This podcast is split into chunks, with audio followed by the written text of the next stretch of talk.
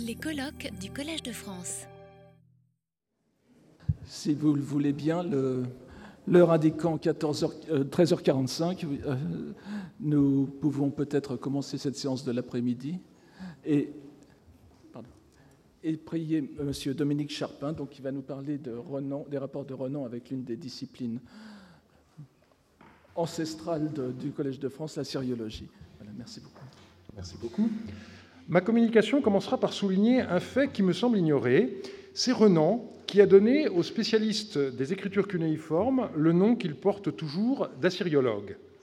Dans le journal des savants de 1859, il se réfère à Messieurs les assyriologues et il ajoutait en note Je demande la permission d'employer ce mot nécessaire pour éviter de longues périphrases et que l'analogie du mot égyptologue semble autorisée.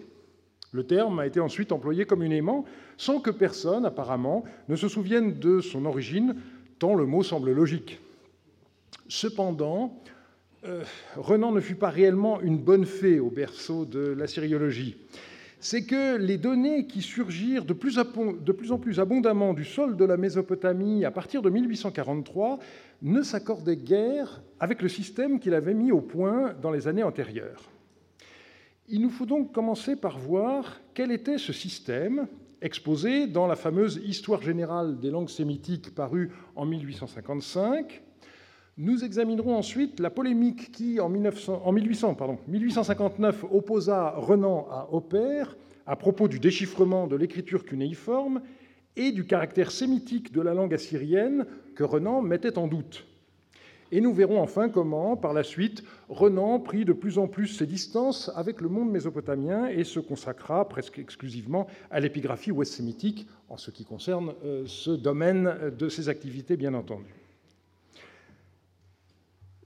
La thèse principale de Renan est que, je cite, la civilisation de Ninive et celle de Babylone, dans leurs traits essentiels, n'appartiennent pas à des peuples de cette race, et euh, le contexte montre qu'il s'agit celle des Sémites.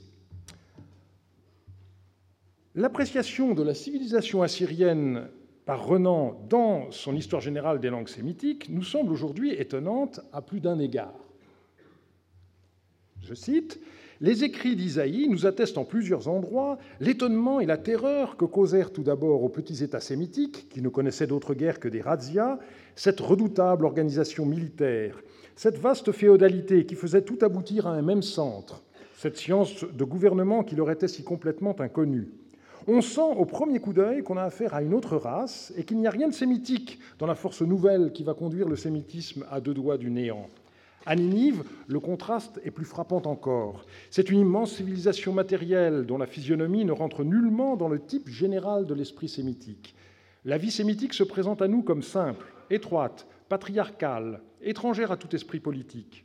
Le sémite n'est pas travailleur. La patience et la soumission que supposent chez un peuple des constructions comme celles de l'Égypte et de la Syrie lui manquent.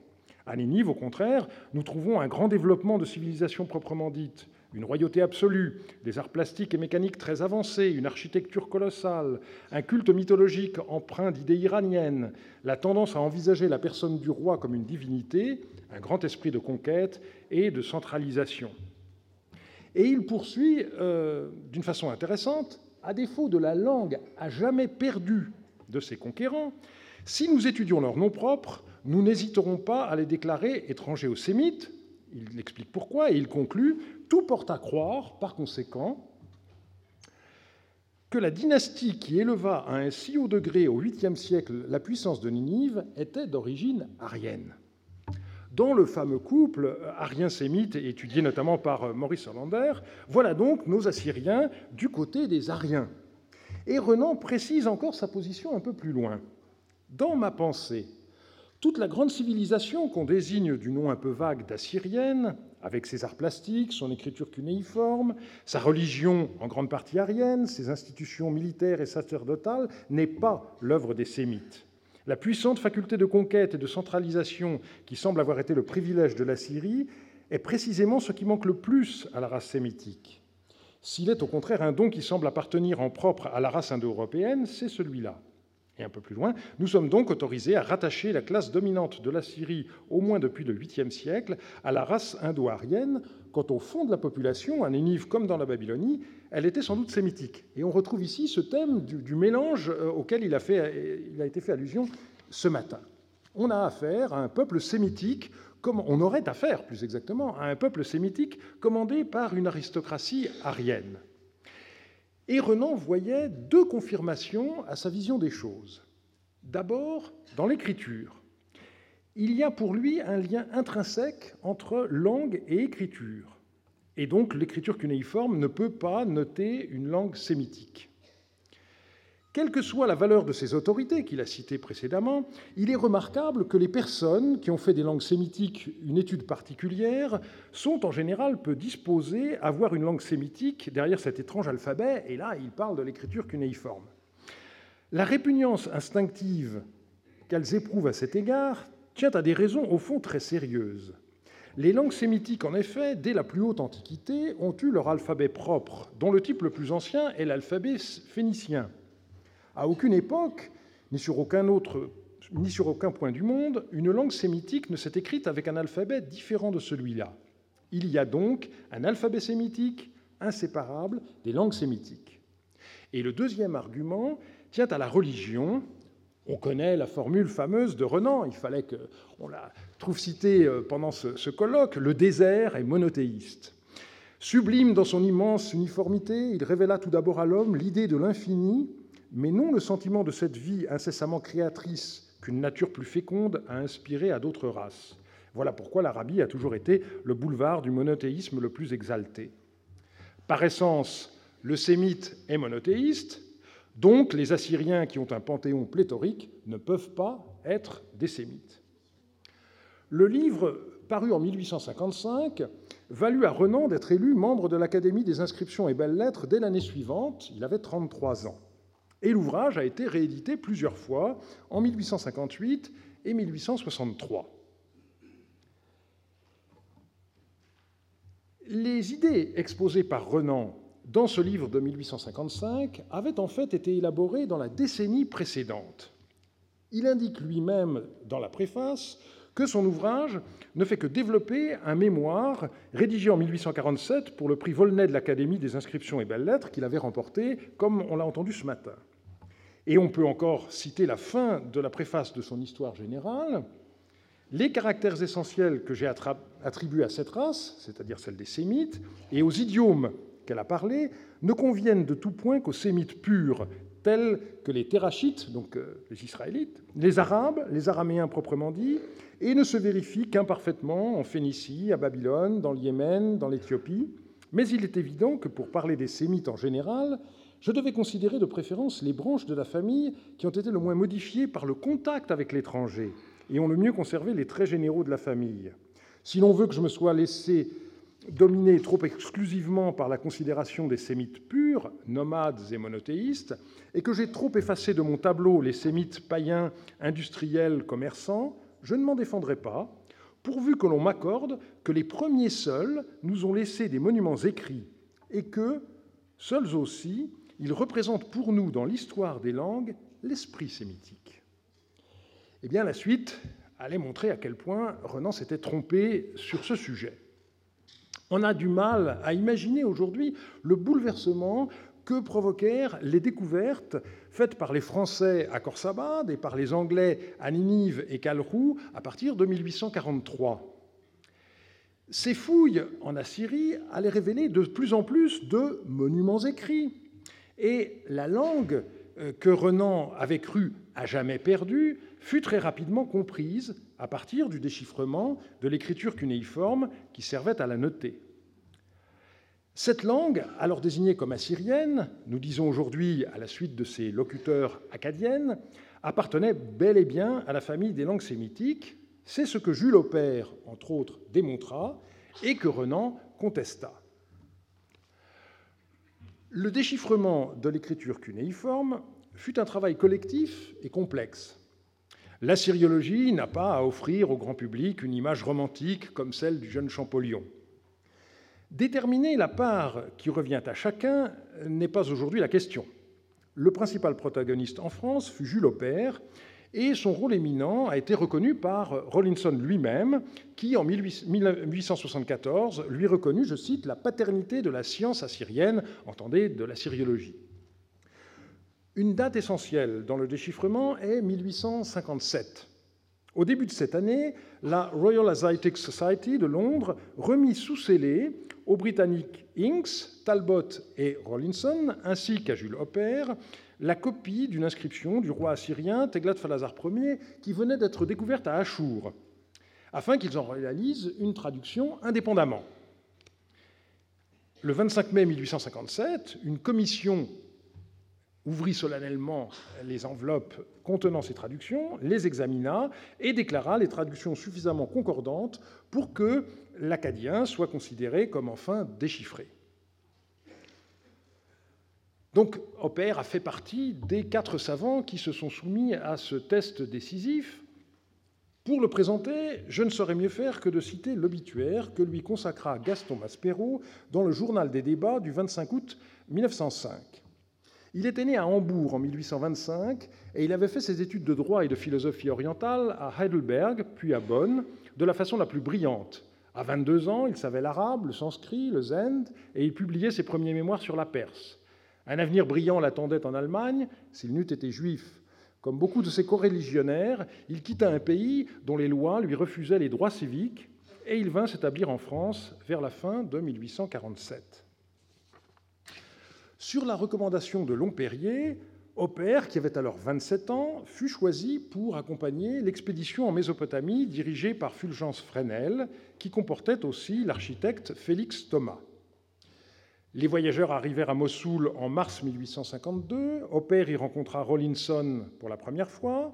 Le savant anglais, qui avait alors 42 ans, était consul général d'Angleterre à Bagdad et il s'occupait des découvertes de Ninive, alors fouillées par Layard. L'expédition fit le trajet de Mossoul à Bagdad en Kelek en cinq jours. Non sans difficulté, Fresnel et ses deux adjoints travaillèrent ensuite pendant plus d'un an essentiellement sur les ruines de Babylone et des environs. Le site était tellement énorme qu'avec les moyens dont ils disposaient, ils n'ont pas pu faire grand-chose, et dans son bilan, Fresnel parle, je cite, d'un immense désappointement archéologique. Hopper en profita surtout pour étudier les inscriptions d'origines diverses euh, qui lui passèrent entre les mains.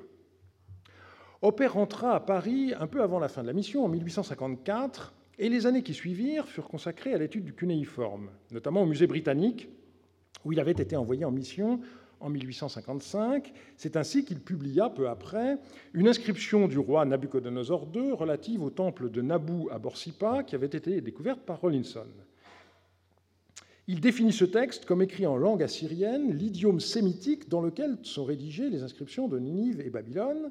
Il donna une translittération, à l'époque on imprimait les signes cunéiformes, ainsi qu'une transcription euh, du texte en hébreu carré, ce qui est quelque chose de beaucoup plus rare, et pour finir, et surtout, une traduction. Et cette traduction, euh, elle reste encore aujourd'hui euh, pratiquement valable. Il indiquait que les bases sur lesquelles reposait à la fois sa lecture et son interprétation du texte étaient exposées dans un ouvrage qu'il espérait publier prochainement. Et cette publication intervint en 1858, qui est vraiment une date très importante pour l'histoire de la sériologie, L'ouvrage se présentait au départ comme le tome 2 de l'expédition scientifique en Mésopotamie. Cet ouvrage devait au départ rendre compte de l'expédition de Fresnel.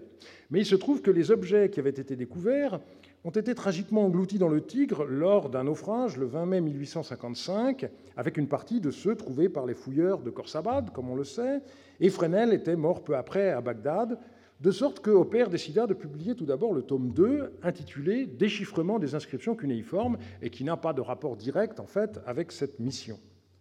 Il y donna pour la première fois, de manière systématique, les règles qui permettent de lire une inscription cunéiforme, avec les différentes valeurs de chacun des signes de cette écriture complexe. Donc il y a trois parties, et c'est la Première partie étudie les signes d'écriture, ensuite les principes fondamentaux de la langue, et puis pour finir, on a euh, des textes euh, qui sont euh, disséqués en fonction de la méthode qui a été précédemment exposée. Dans le premier livre, avec beaucoup de pédagogie, Opère explique comment, grâce au nom propre des inscriptions perses trilingues, on parvient à établir la valeur phonétique de nombreux signes cunéiformes, et il établit systématiquement ces valeurs en distinguant les syllabes ouvertes du type ma, mi, mou, ou les syllabes fermées, h, ish, ouche. Il comprend aussi l'indistinction des sourdes et des sonores en position finale, donc on ne fait pas d'opposition entre t et d, donc le même signe sert à noter at ou ad, ab ou ap, etc. Et surtout, il comprend que à côté de la décomposition ra-h, on peut avoir un seul signe rach, ce qu'il appelle euh, une syllabe complexe. Chemin faisant, il déduit la valeur de beaucoup de signes de ce qu'il appelle la nécessité philologique, en utilisant en particulier des tablettes grammaticales qui donnent la déclinaison des verbes. Et donc, Bien entendu, son raisonnement, c'est que puisque l'assyrien est une langue sémitique, eh bien, en comparant avec l'hébreu, on peut déduire quelle forme attendre et du coup, euh, comment lire les différents signes. On voit donc que le déchiffrement de l'écriture repose sur ce point de départ philologique. Et Opère va même plus loin puisqu'il euh, s'intéresse aux origines même de cette écriture et il montre comment le signe qui a la valeur syllabique ra dans les textes de basse époque a une forme de poisson euh, dans les textes archaïques et qu'il désigne effectivement un poisson, donc il en conclut à l'existence d'une écriture primitive entièrement faite euh, d'idéogrammes. Le livre s'achève par un appendice extrêmement utile où Opère donne la forme des signes en babylonien et en assyrien et leurs valeurs phonétiques et ou idéographiques. Ces 14 pages sont toujours à la base des manuels actuels, même si on a bien entendu euh, complété et euh, amélioré ces valeurs.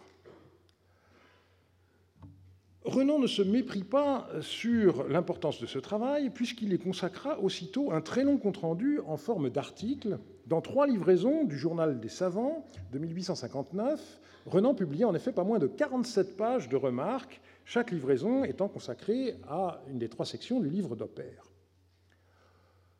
Sur la forme, on ne peut manquer de relever la condescendance avec laquelle euh, Renan traitait Opère. Par exemple, dans ce passage, Philologue exercé, quoique moins méthodique qu'on ne pourrait le désirer, versé dans plusieurs langues de la famille indo-européenne et de la famille sémitique, ayant lui-même eu beaucoup de part au progrès des études dont il expose l'histoire et le résultat, M. Hopper était naturellement désigné pour la tâche qu'il a savamment accomplie.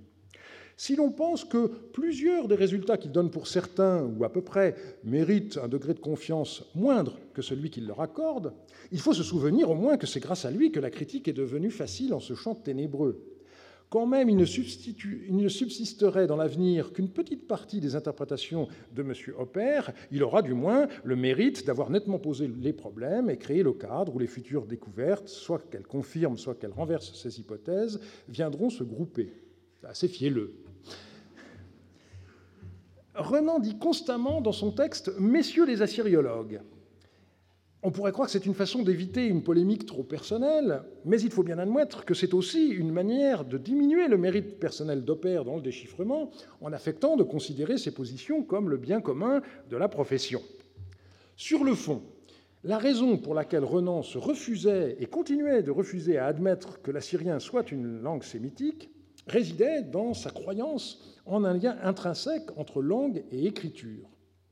Selon une telle conception, il était évidemment impossible que l'assyrien, noté dans une écriture cunéiforme bien loin de la simplicité de l'hébreu ou du phénicien, puisse être considéré comme une langue sémitique, et euh, Renan persiste euh, à refuser de considérer cela comme établi. Opère répondit à ce compte-rendu dans un journal aujourd'hui bien oublié, euh, la Revue orientale et américaine, qui n'a même pas été numérisé sur Gallica. Euh, rappelons, pour situer ce, débat, qu'en 1859, Renan, âgé de 36 ans, était donc, on l'a vu, attaché à la bibliothèque impériale. Il était depuis un peu plus de deux ans membre de l'Académie des inscriptions et belles-lettres, et il visait ouvertement la chaire d'hébreu du Collège impérial, laissée vacante depuis la mort d'Étienne Quatremer en 1857. Au de deux ans cadet de Renan, était professeur de sanskrit à la bibliothèque impériale. Dans sa réponse, Oppert soulignait ce que la critique de Renan avait de vague et de trop général. Il lui reprochait de faire des réserves théoriques sur ses principes de déchiffrement sans essayer d'en juger la valeur par les résultats. Donc euh, ma traduction a un sens, euh, et donc euh, à partir de là, c'est que les principes sur lesquels elle repose doivent être sains. C'était ça le fond de l'argument d'Oppert. Et puis il lui reprochait des objections a priori, est-il bien acceptable que, qui étaient en effet d'un caractère assez vague. Il donnait de nouvelles preuves de l'emploi des caractères idéographiques dans les noms propres, de la polyphonie des signes et du sémitisme de la langue assyrienne avec des formes dérivées des verbes du lexique. Et sur ce dernier point, il concluait. M. Renan dit La langue sémitique que nous donne M. Hopper blesse en plusieurs points le sentiment que je crois avoir d'une langue sémitique. En plusieurs points, mais non pas dans les points principaux, non pas dans tous les points. Et puisque nous retrouvons les mêmes phénomènes dans toutes les familles sémitiques, nous tournons même le syllogisme de M. Renan contre lui. Notre savant critique semble dire La langue assyrienne blesse le sentiment de M. Renan sur les langues sémitiques en plusieurs points, donc la langue assyrienne n'est pas sémitique. Nous, qui ne constatons que des faits, nous dirons la langue assyrienne blesse le sentiment de M. Renan sur les langues sémitiques en plusieurs points, donc M. Renan n'a peut-être pas le vrai sentiment de ces idiomes.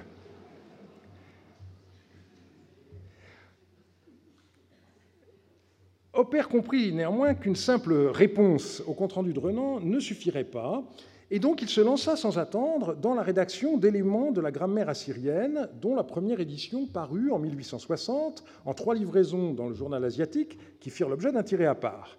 La préface était claire. J'ai l'espoir, écrivait Oppert, que cet essai convaincra les hommes versés dans les langues sémitiques de l'exactitude du déchiffrement comme il leur fera entrevoir la méthode rigoureuse appliquée dans l'analyse des formes assyriennes.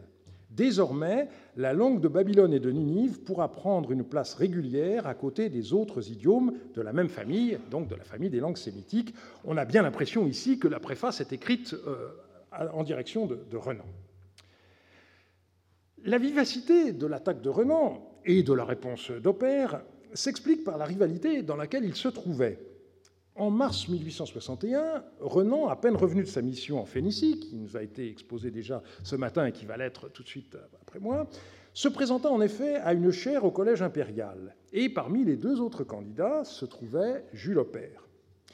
À l'époque, le premier vote avait lieu à l'Académie, l'Assemblée des professeurs du collège ne se prononçant qu'ensuite. Renan obtint la majorité absolue. Il faut rappeler qu'il était académicien, ce que n'étaient pas ses deux concurrents, aider, euh, et sa nomination fut ratifiée par un décret du 11 janvier 1862. Mais on sait que ce succès ne dura guère, puisqu'il fut interdit d'enseignement dès le lendemain de son discours d'ouverture, comme on disait alors, avant d'être révoqué un peu plus tard. Opère, de son côté, connut une fortune meilleure, euh, qui le rendit très fier. Il reçut en 1863 le prix biennal de l'Institut qui récompensait sa grammaire assyrienne de 1860. Quand cette grammaire a été rééditée en 1868, on pouvait faire des succès de librairie avec des grammaires assyriennes à l'époque, Hopper écrivit une nouvelle préface. Il commença par se féliciter du prix décerné par l'Institut, puis il adressa ses remerciements aux critiques qui lui avaient permis de progresser, mais il ajoutait une appréciation plus sévère devrait atteindre ceux qui, sans avoir étudié ces recherches, se bornent encore à en nier les résultats ou à les ignorer avec un superbe dédain. Nous permettons néanmoins à ces personnes de se draper dans leur ignorance, qui, au bout du compte, ne nuira qu'à elles et aux rares lecteurs dont elles pourront se prévaloir. Je pense surtout aux personnes s'occupant exclusivement des langues sémitiques jusqu'ici connues, ou à celles qui trouvent une satisfaction légitime dans l'étude bien restreinte des quelques maigres textes phéniciens parvenus jusqu'à nous, ou d'autres matières analogues. Si vous ne voyez pas pulser le nom de Renan euh, à cet endroit-là, euh, et euh, si Opère pouvait attaquer Renan avec autant de virulence, c'est qu'en 1868, en effet, la carrière de Renan était dans une phase euh, tout à fait déprimée. Euh, on nous l'a déjà dit. L'année d'après, Opère réussit à entrer au Collège de France, mais par la petite porte. Et je dois ici des remerciements au service des archives du Collège de France, en la personne d'Anne Châtelier et de Christophe Labaune. Ce dernier m'a indiqué qu'Opère enseigna bien dans les locaux du Collège impérial à partir de 1869, mais au titre des cours de la Bibliothèque impériale. Donc on a évoqué ce matin, euh, dans la communication de Madame Surprenant ce, phénomène où il y a des, cours extérieurs qui sont donnés dans les locaux du collège, on avait déjà, avant que Renan soit administrateur, des, cas de ce genre. Et donc, il enseignait bien au Collège de France, mais il n'était pas du Collège de France. Et ce n'est qu'au 1er janvier 1874 que la chaire de philologie et archéologie assyrienne a été créée, Opère étant ensuite nommé par décret professeur titulaire. Et euh, je pense que c'est cette procédure un petit peu particulière qui explique sans doute pourquoi un discours d'ouverture d'Opère n'a jamais été publié et euh, je n'ai pas trouvé trace d'une date où il aurait prononcé un tel discours. Et d'une certaine façon, ça n'est pas étonnant, puisqu'il avait déjà commencé à enseigner, euh, certes avec un statut différent.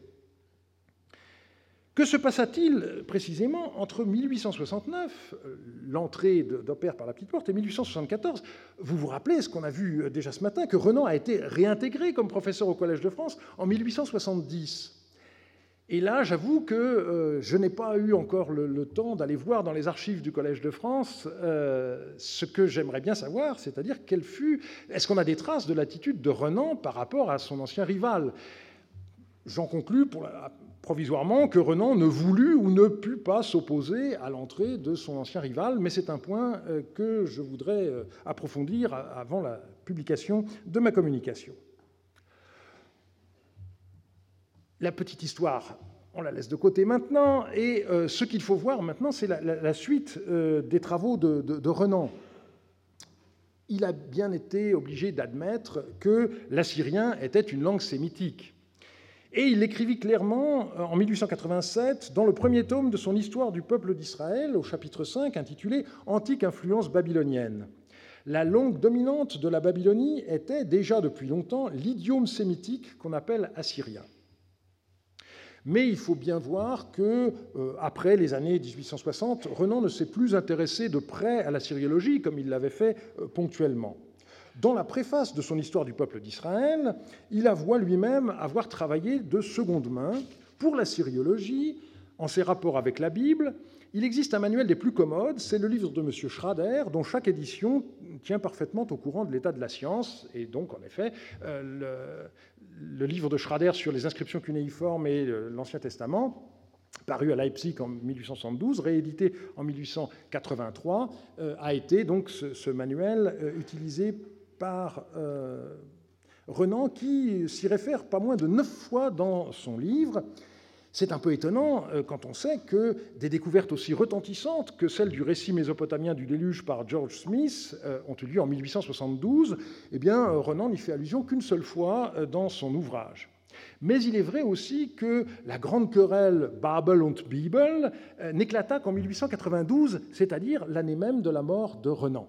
Donc il y a peut-être moins d'étonnement à voir qu'il n'y pourrait sembler au premier abord.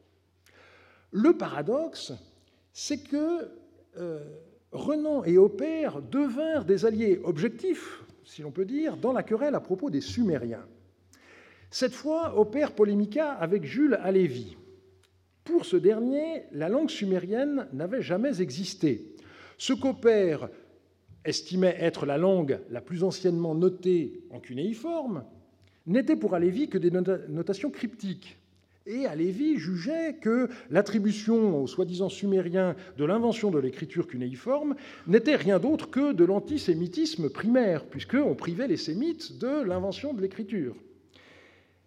Dans le tome premier de son Histoire du peuple d'Israël, donc euh, paru en 1887, sans faire directement allusion à cette querelle, Renan indiquait néanmoins Il paraît cependant que la première impression des assyriologues fut la vraie. L'hiéroglyphisme assyrien nous dirions aujourd'hui euh, la notation idéographique sumérienne, origine de ce qu'on appelle l'écriture cunéiforme, a été créée pour une langue qui n'était ni sémitique ni arienne. Euh, la question de savoir comment on, l'a baptise cette langue, euh, Renan la laisse de côté, mais il fait allusion clairement à ce qu'on appelle de nos jours le sumérien, qui est le terme que Hopper a imposé à juste titre. Et il renvoie en note au tome 2 de l'expédition scientifique en Mésopotamie d'Hopper, et à son propre article du Journal des savants de 1859. Car Renan ne pouvait constater sans plaisir l'arrière-plan non sémitique de la civilisation mésopotamienne, et il eut manifestement le sentiment d'avoir eu raison. Entre-temps, les intérêts scientifiques de Renan étaient allés dans une toute autre direction. Dès 1867, il avait lancé l'idée d'un corpus inscriptionum semiticarum. De son vivant, huit fascicules furent publiés à partir de 1881. Et on a retrouvé, après sa mort, parmi ses papiers, une note où il avait écrit De tout ce que j'ai fait, c'est le corpus que j'aime le mieux. Un aveu qui montre le chemin parcouru par cet agrégé de philosophie. Ce corpus devait contenir tous les textes anciens en langue sémitique écrits en caractère sémitique, et la publication était au départ conçue en dix livres. Finalement, elle a été faite d'une façon différente, et demain, à l'Académie, doit être désigné le nouveau directeur de ce projet qui va euh, ressortir des limbes dans lesquelles il était tombé depuis 1962. Euh, ce choix de s'investir dans la publication systématique de telles inscriptions s'explique par la conception qu'avait Renan de l'histoire, qui donne la priorité aux documents d'archives. Et là, je, cite un, passage que je trouve tout à fait, euh, auquel je souscris entièrement, et n'importe quel historien, je pense, pourrait le faire. L'histoire est pour nous la vue immédiate du passé. Or, la discussion et l'interprétation des documents peuvent seuls nous procurer cette intuition. S'il m'était donné de choisir entre les notes d'un écrivain original et son texte complètement rédigé, je préférerais les notes. Je donnerais toute la belle prose de Tite-Live pour quelques-uns des documents qu'il avait sous les yeux et qu'il a parfois altérés d'une si étrange manière. Un recueil de lettres, de dépêches, de comptes de dépenses, de chartes, d'inscriptions me parle beaucoup plus que le récit le plus dégagé. Je ne crois même pas qu'on puisse acquérir une claire notion de l'histoire, de ses limites et du degré de confiance qu'il faut avoir dans ces différents ordres d'investigation sans l'habitude de manier les documents originaux.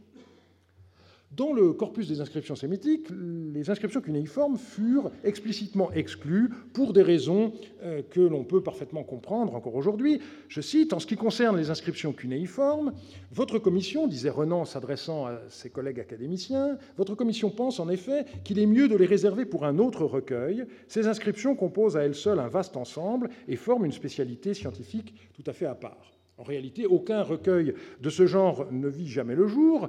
Il y a bien eu euh, les grands recueils de Rawlinson, mais ça n'était que euh, des, choix de textes du British Museum, et on n'y avait qu'un euh, catalogue et des copies autographes, et pas ces traductions qui ont été, même si elles étaient en latin, une des caractéristiques du corpus de Renan. Et si personne n'a jamais songé à se lancer, dans un corpus des inscriptions cunéiformes, c'est que la matière est extrêmement abondante et variée. On estime aujourd'hui à plus d'un demi-million le nombre de documents actuellement publiés, je ne parle pas des réserves des, musées, et donc, de nos jours, il y a soit des corpus spécialisés, comme les archives royales de Marie, pour un lot d'archives particulier, ou bien un certain nombre de bases de données, euh, comme Archibab, euh, que vous voyez ici. La décision de Renan de se limiter aux inscriptions sémitiques, notées de manière alphabétique, d'une grande sagesse, a néanmoins eu des conséquences non négligeables, car d'un point de vue épistémologique, il est intéressant de constater que la grande coupure qui traverse encore aujourd'hui les études sémitiques entre les spécialistes de l'Ouest et ceux de l'Est remonte à ce moment. Des efforts sont faits néanmoins pour surmonter ce fossé. Ainsi, vous le savez, ces dernières années, au Collège de France, Jean-Marie Durand, professeur d'assyriologie, et Thomas Romer, titulaire de la chaire Milieu biblique, ont organisé des colloques auxquels ont participé conjointement aussi bien des spécialistes du cunéiforme que de l'hébreu ou d'autres euh, langues nord-ouest sémitiques. On peut encore noter que la revue Semitica, qui vient d'être lancée relancé par euh, euh, Thomas Römer, ne comporte pas seulement la publication d'ostraka, paléo-hébreu ou araméen, on y trouve aussi des documents cunéiformes inédits. Il est temps de conclure. C'est, me semble-t-il, à la gloire du Collège de France, et ajouterais-je de l'Académie des inscriptions et belles-lettres, que d'avoir su accueillir en leur sein les deux personnalités si différentes mais si éminentes qu'étaient Renan et Opère. Alors, en principe, leur buste se trouve côte à côte euh, ici même, mais comme on a déplacé le buste de, Renan, euh, je ne peux pas vous convier à ce que j'aurais voulu faire initialement, c'est-à-dire aller faire un pèlerinage euh, aux deux pour voir comment ils sont désormais dans le bronze réconciliés pour l'éternité. Et je vous remercie de votre attention.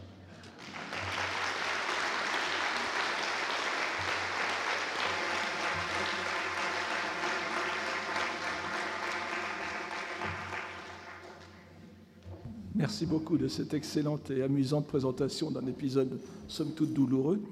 Et je vais d'abord demander si mesdames et messieurs les assyriologues ou les rénanistes ont des, questions à poser.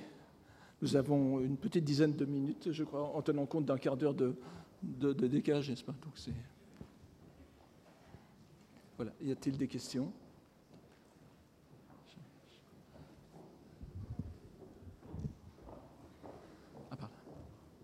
Juste une remarque, c'est des textes que j'ai vus il y a longtemps que je n'ai pas révisés pour aujourd'hui, mais il semblait que Renan avait une position d'autant plus compliquée à la fin de sa vie qu'on a assimilé le, le, sumérien aux langues touraniennes, donc au turc, et c'était pour Renan un véritable scandale de trouver que les Turcs soient l'origine de la civilisation. Donc il ne pouvait pas l'admettre. Alors il y, a deux, il y a deux, effectivement, le problème c'est que la querelle sumérienne a eu plusieurs étapes et effectivement euh, il y a eu tout un moment où euh, Opère appelait cette langue touranien et où on a fait des essais de rapprochement notamment euh, avec les, les, les langues finno-ougriennes.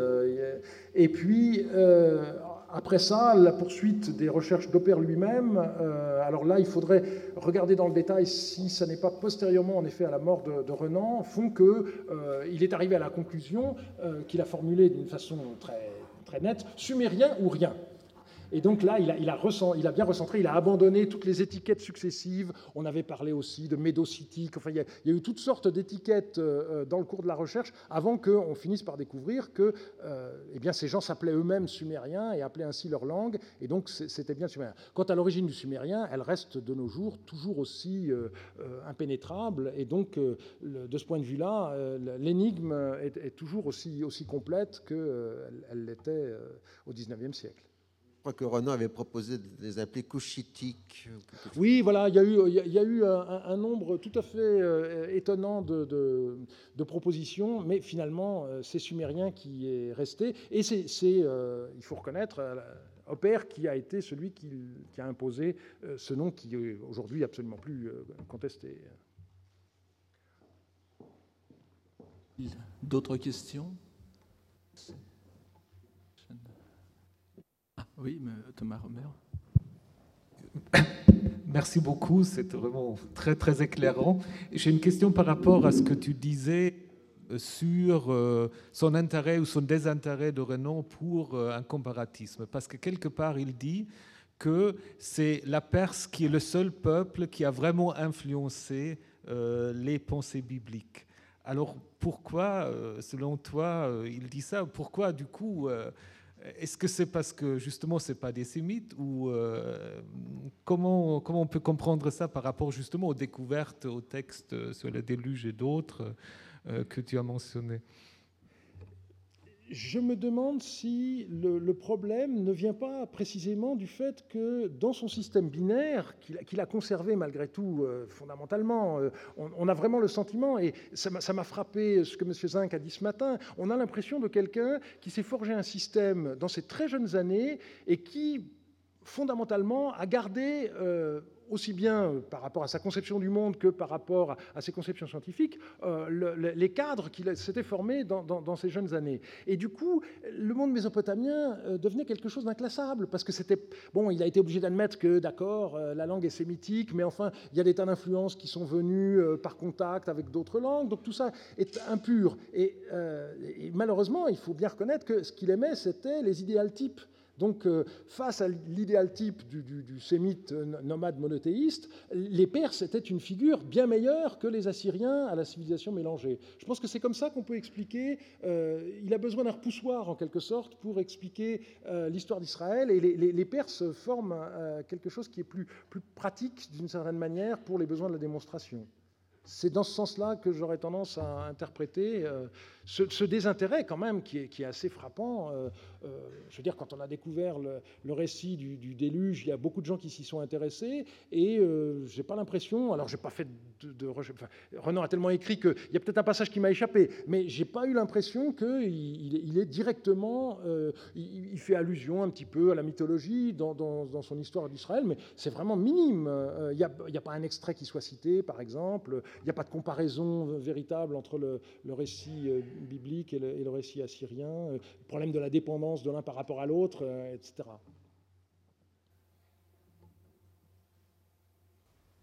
D'autres questions? Je peux peut-être en profiter pour en poser une.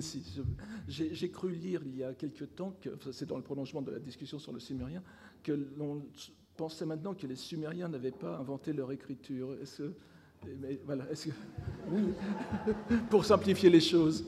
Il y a, un, débat qui a, été euh, relancé par euh, euh, Bob Englund il y, a, quelques années. Effectivement, disons que les arguments, un certain nombre des arguments qui ont été utilisés pour démontrer que les Sumériens étaient bel et bien euh, les inventeurs de l'écriture cunéiforme, eh bien, ces arguments sont beaucoup moins de portée que ce qu'on a cru.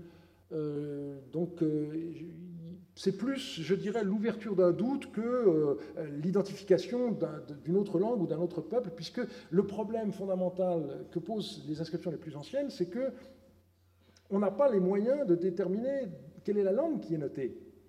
Et donc, euh, le, jeu de mots qui a été fait, par exemple, sur euh, ti la flèche et ti la vie, euh, apparemment, euh, c'est quelque chose qui est plus récent que ce qu'on avait cru, donc ça n'est pas une, indication pour les, toutes premières origines.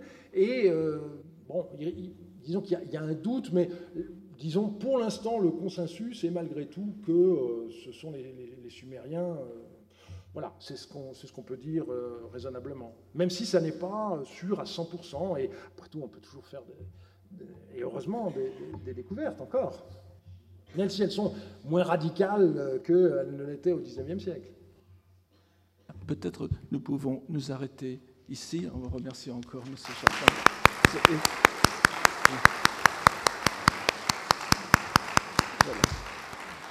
Nous, nous, sommes maintenant euh, très, très, légèrement en avance sur notre retard et je, je, je présente. Euh, non, non, oui. Ah, qui, ah oui, c'est vrai. Oui, ben, donc c'est très bien. Voilà, donc Madame Corinne Bonnet de l'Université de Toulouse qui va nous parler de, alors d'un thème qui nous intéresse fort depuis ce matin, qui nous intrigue. Euh, Ernest Renan et la découverte de la, de la Phénicie. Merci. Le 15, juin, le 15 juillet pardon, 1915, depuis sa retraite de Céphon dans la Marne, Alfred Loisy écrit à Franz Cumont. Je le cite et je pense que je peux vous le donner à lire. Je relis les volumes de Renan, Les apôtres et Saint Paul. Je suis stupéfait de trouver Renan si timide, ce qui est souligné de la main de Loisy. C'est un conservateur méconnu l'Église aurait dû lui ériger des statues. Sa critique des actes est presque enfantine.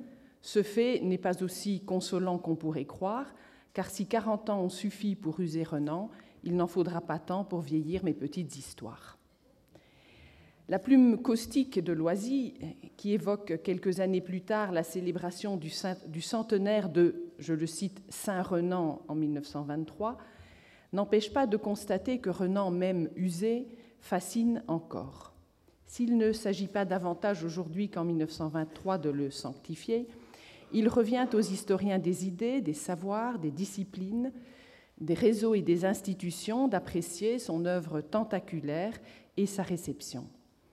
Disons d'emblée que les écrits de Renan ne se laissent pas aisément ressaisir, tant leur étoffe, comme celle de leur auteur, s'avère paradoxale euh, Serge Haroche n'est plus là, mais en relisant sa leçon inaugurale au Collège de France, il m'était venu à, à l'idée que les superpositions d'états euh, dans la pensée de Renan, les interférences et la décohérence nous invitaient peut-être à penser à un Renan quantique. Pour euh, répondre à l'invitation d'Henri Laurence, auquel je sais vivement gré de m'avoir confié cet exercice, je me suis donc euh, replongée dans la mission de Phénicie, pour tenter de cerner les processus par lesquels euh, Renan y construit son autorité dans un domaine en pleine émergence, celui des études sémitiques ou stricto sensu des études phéniciennes. La mission de Phénicie, c'est le compte-rendu d'un voyage d'exploration au Liban, en compagnie d'Henriette, sa sœur, de Cornélie, euh, sa femme, du moins en partie, entre octobre 1860 et octobre 1861. Renan consigne les résultats de cette exploration dans une publication parue par fascicule entre 1864 et 1874 et représentant, vous en voyez la couverture, un fort volume de 869 pages, pardon, 896 pages et 70 planches. Avec le lancement en 1867 du Corpus Inscriptionum Semiticarum, Renan se taille un rôle d'archégète scientifique dans un secteur auquel il donna, selon les termes de René Dussault en 1951, une, je cite, vigoureuse impulsion, tout à la fois sur les plans philologiques, épigraphiques et archéologiques. En orientant mon questionnement vers les régimes d'autorité qui sont à l'œuvre dans la mission de Phénicie, je souhaite apporter un éclairage sur la manière dont les cultures et les savoirs se tissent au sein d'une œuvre protéiforme. À la suite d'Alexandre Kojève, j'appréhende l'autorité comme une modalité de la relation scientifique qui met en branle l'échange, le mouvement, l'action ou la réaction. L'autorité n'a donc rien de figé, ni dans sa construction, ni dans sa réception. Pensée comme supérieure et exemplaire, l'autorité a vocation, vocation à s'imposer naturellement, alors qu'elle s'adosse, dans les faits, à des garants, à des procédures, à des postures, à des régimes de connaissance ou de vérité, à, des biais épistémologiques dont Paul Ricoeur et surtout Michel Foucault ont étudié les ressorts majeurs. En relisant la mission de Phénicie, je me suis donc efforcée d'être réceptive aux éléments du discours révélateurs des conditions de production et d'énonciation des connaissances qui ont contribué à forger et à légitimer durablement l'autorité d'Ernest Renan. Or, d'emblée, mon attention a été attirée par le concept d'intimité mis en avant par Renan dans la dernière phrase de son introduction, lorsqu'il parle, je le cite, de cette mission qui m'a mis durant une année dans le contact le plus intime avec l'Antiquité. L'auteur de la prière sur l'Acropole et de la vie de Jésus affiche par ce biais une approche fondamentalement empathique du passé phénicien, dont il entend chercher les traces, on pourrait presque dire les échos ou les réminiscences, dans le sol, certes, mais aussi dans les paysages et dans les communautés humaines. Mais de quelle intimité et de quelle antiquité s'agit-il au juste? D'où surgit Comment s'exprime et quel fruit produit l'empathie que Renan place d'emblée au cœur de son programme scientifique Pour répondre à ces questions, je marquerai trois temps dans l'analyse. Le premier consistera en un rappel succinct des données essentielles relatives au contexte dans lequel s'est opérée la mission de Phénicie. Ces éléments, au demeurant bien connus, serviront de toile de fond à la poursuite de l'enquête. Celle-ci s'arrêtera ensuite sur l'expérience du voyage entre empathie et mise à distance, et sur les formes discursives qui en découlent, en tentant de situer Renan avec un brin de témérité, je l'avoue, entre Hérodote et Claude Lévi-Strauss. Le voyage de Phénicie nous conduira in fine hors de Phénicie, dans le but de souligner le réseau de connivence qui relie la mission de Phénicie à la vie de Jésus d'une part, à la prière sur l'acropole, d'autre part, œuvres nourries elles aussi de singuliers régimes d'autorité. Dans le sillage de l'expédition d'Égypte de Bonaparte, à une époque où, comme le dit joliment Thierry Hensch, le sabre et la plume, mais on pourrait ajouter la truelle, agissaient de concert pour faire de l'Orient une chasse gardée des nations européennes, Napoléon III confie, nous sommes en 1860, il confie à Ernest Renan le soin de reporter à la lumière l'antique civilisation phénicienne. L'empereur, on le sait, était très intéressé par l'archéologie et par l'histoire ancienne. On connaît son investissement à Alésia, par exemple. Or, Renan, depuis quelques années déjà, tentait d'attirer l'attention du monde savant sur la friche scientifique que représentait la culture phénicienne, connue par l'Ancien Testament, connue par les sources classiques, mais aussi par quelques rares inscriptions à l'époque. Le phénicien, je vous le rappelle, avait été déchiffré par l'abbé Barthélemy en 1758, connu aussi par les premiers vestiges qui émergeaient du sol de Carthage. En 1857, à l'âge de 34 ans, Renan présente à l'Académie des inscriptions et belles-lettres Un, je cite le titre, Mémoire sur l'origine et le caractère véritable de l'histoire phénicienne qui porte le nom de Sanconiaton. Cet essai, traversé de puissantes intuitions, se clôt par une exhortation.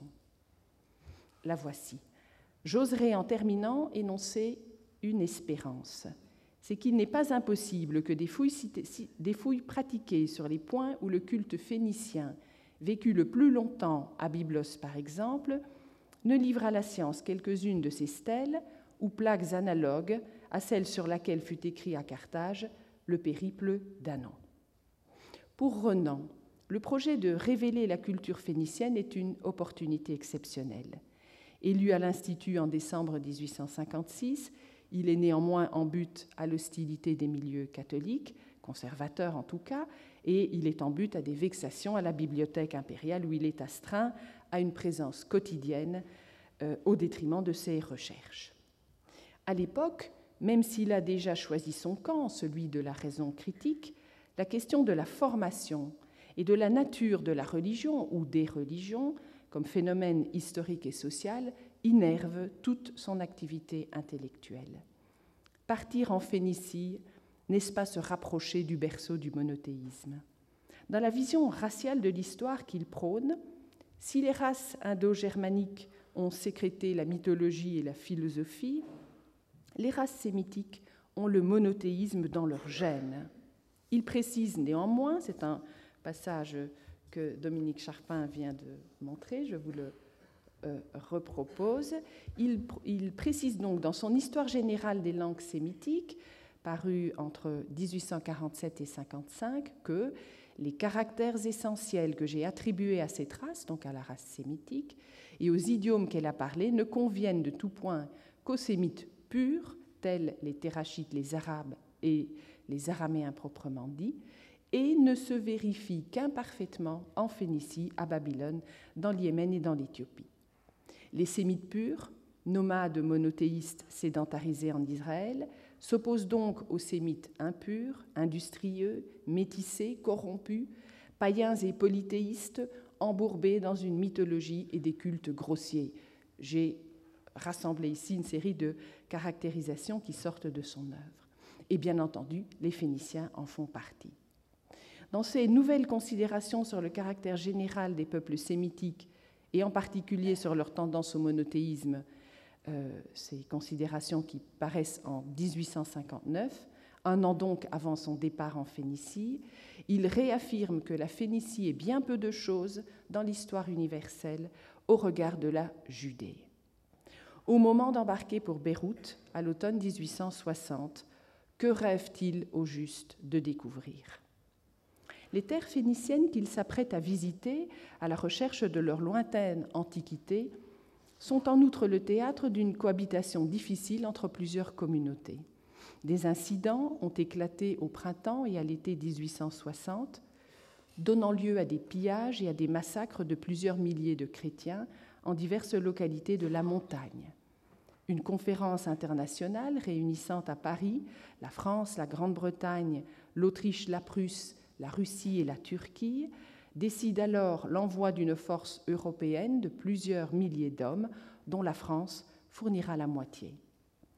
Si le mandat des troupes est prolongé jusqu'en juin 1861, la France évite soigneusement tout agissement qui puisse évoquer une mise sous tutelle du pays. Renan, pour sa part, profite de cette expédition militaire pour mener à bien son programme de recherche archéologique l'armée et la marine lui fournissant la logistique et le personnel nécessaires aux fouilles. Les écrits autobiographiques de Renan, sa correspondance et bien entendu la mission de Phénicie éclairent utilement le quotidien de l'entreprise sur lequel je ne m'étendrai pas. Flanqué du précieux docteur Gaillardeau, installé en Syrie depuis des décennies, de l'architecte Taubois, envoyé par Hortense Cornu, et d'Édouard Locroix, un dessinateur et photographe, Renan installe son quartier général à Amchit. Nous savons désormais tout de ce délicieux séjour. Il opte pour quatre chantiers principaux. Byblos d'abord, qu'il commence de suite à explorer. Roide et Tortose ensuite, Sidon et enfin Tyr, en embrassant dans chaque cas la ville et son arrière-pays. Il entreprend aussi un survey, dirait-on aujourd'hui, dans le mont Liban et se rend un mois en Palestine du 26 avril au 25 mai 1861. Nous reviendrons sur ce séjour en Palestine. Les rapports avec les populations locales sont très contrastés. Aux douces et bonnes populations maronites, j'ai cité Renan, encadrées par un clergé bienveillant et un patriarche serviable, reconnaissant envers la France, immune face aux Grecs, aux Levantins et aux musulmans, Renan oppose les populations musulmanes et métualies, qu'il considère comme, je cite, à demi sauvages ou abruties, je cite encore, race inférieure, incapable de comprendre la délicatesse dont on use avec elle. Je ne reviendrai pas ici sur l'orientalisme de Renan, qui fait de l'oriental un être, je reprends une série de caractéristiques qui figurent dans son, dans son livre, malveillant, haineux, perfide, avide, abruti, étranger à toute idée de science, etc. Telle ou telle expérience, dûment narrée dans la mission de Phénicie, ne fait que renforcer les préjugés de Renan, en particulier sur l'islam. Ces préjugés se nourrissent aussi, et notamment, d'un va-et-vient plus ou moins explicite entre le présent et le passé. Car de la même façon que musulmans et chrétiens se déchirent au Liban, dans l'Antiquité, une lutte féroce a opposé les derniers païens aux premiers chrétiens. Je reviendrai aussi sur ce sujet. Renan porte aux prétendues traces de ce combat héroïque que le présent, d'une certaine façon, réactualise, une attention presque morbide. Les fouilles des quatre chantiers, dont il délègue la direction à ses collaborateurs, livrent une assez maigre moisson d'objets et d'inscriptions. Dans la conclusion de sa mission de Phénicie, tout en affirmant qu'il a évité de détourner son attention des grands problèmes historiques pour enrichir les musées français, Renan admet que, je le cite, si le but d'une mission était de rapporter le plus d'objets possible aux galeries, la côte de Phénicie serait le pays du monde le plus mal choisi. Face à une antiquité littéralement émiettée, le terme est de lui, face à la dévastation volontaire et intentionnelle des antiquités phéniciennes, le constat d'échec est presque inévitable. Déçu, Renan conclut sa mission de Phénicie par une condamnation de l'art phénicien, art d'imitation sans envergure et sans personnalité et il proclame un terrible malheur aux vaincus de l'histoire, que sont donc les Phéniciens à ses yeux, avec des accents quasi catoniens. C'est alors, en conclusion de sa mission, qu'il entonne un hymne au génie grec, éternel et immuable. Voici le passage. Je commence un tout petit peu plus haut et je reviens ensuite au passage que vous avez sous les yeux.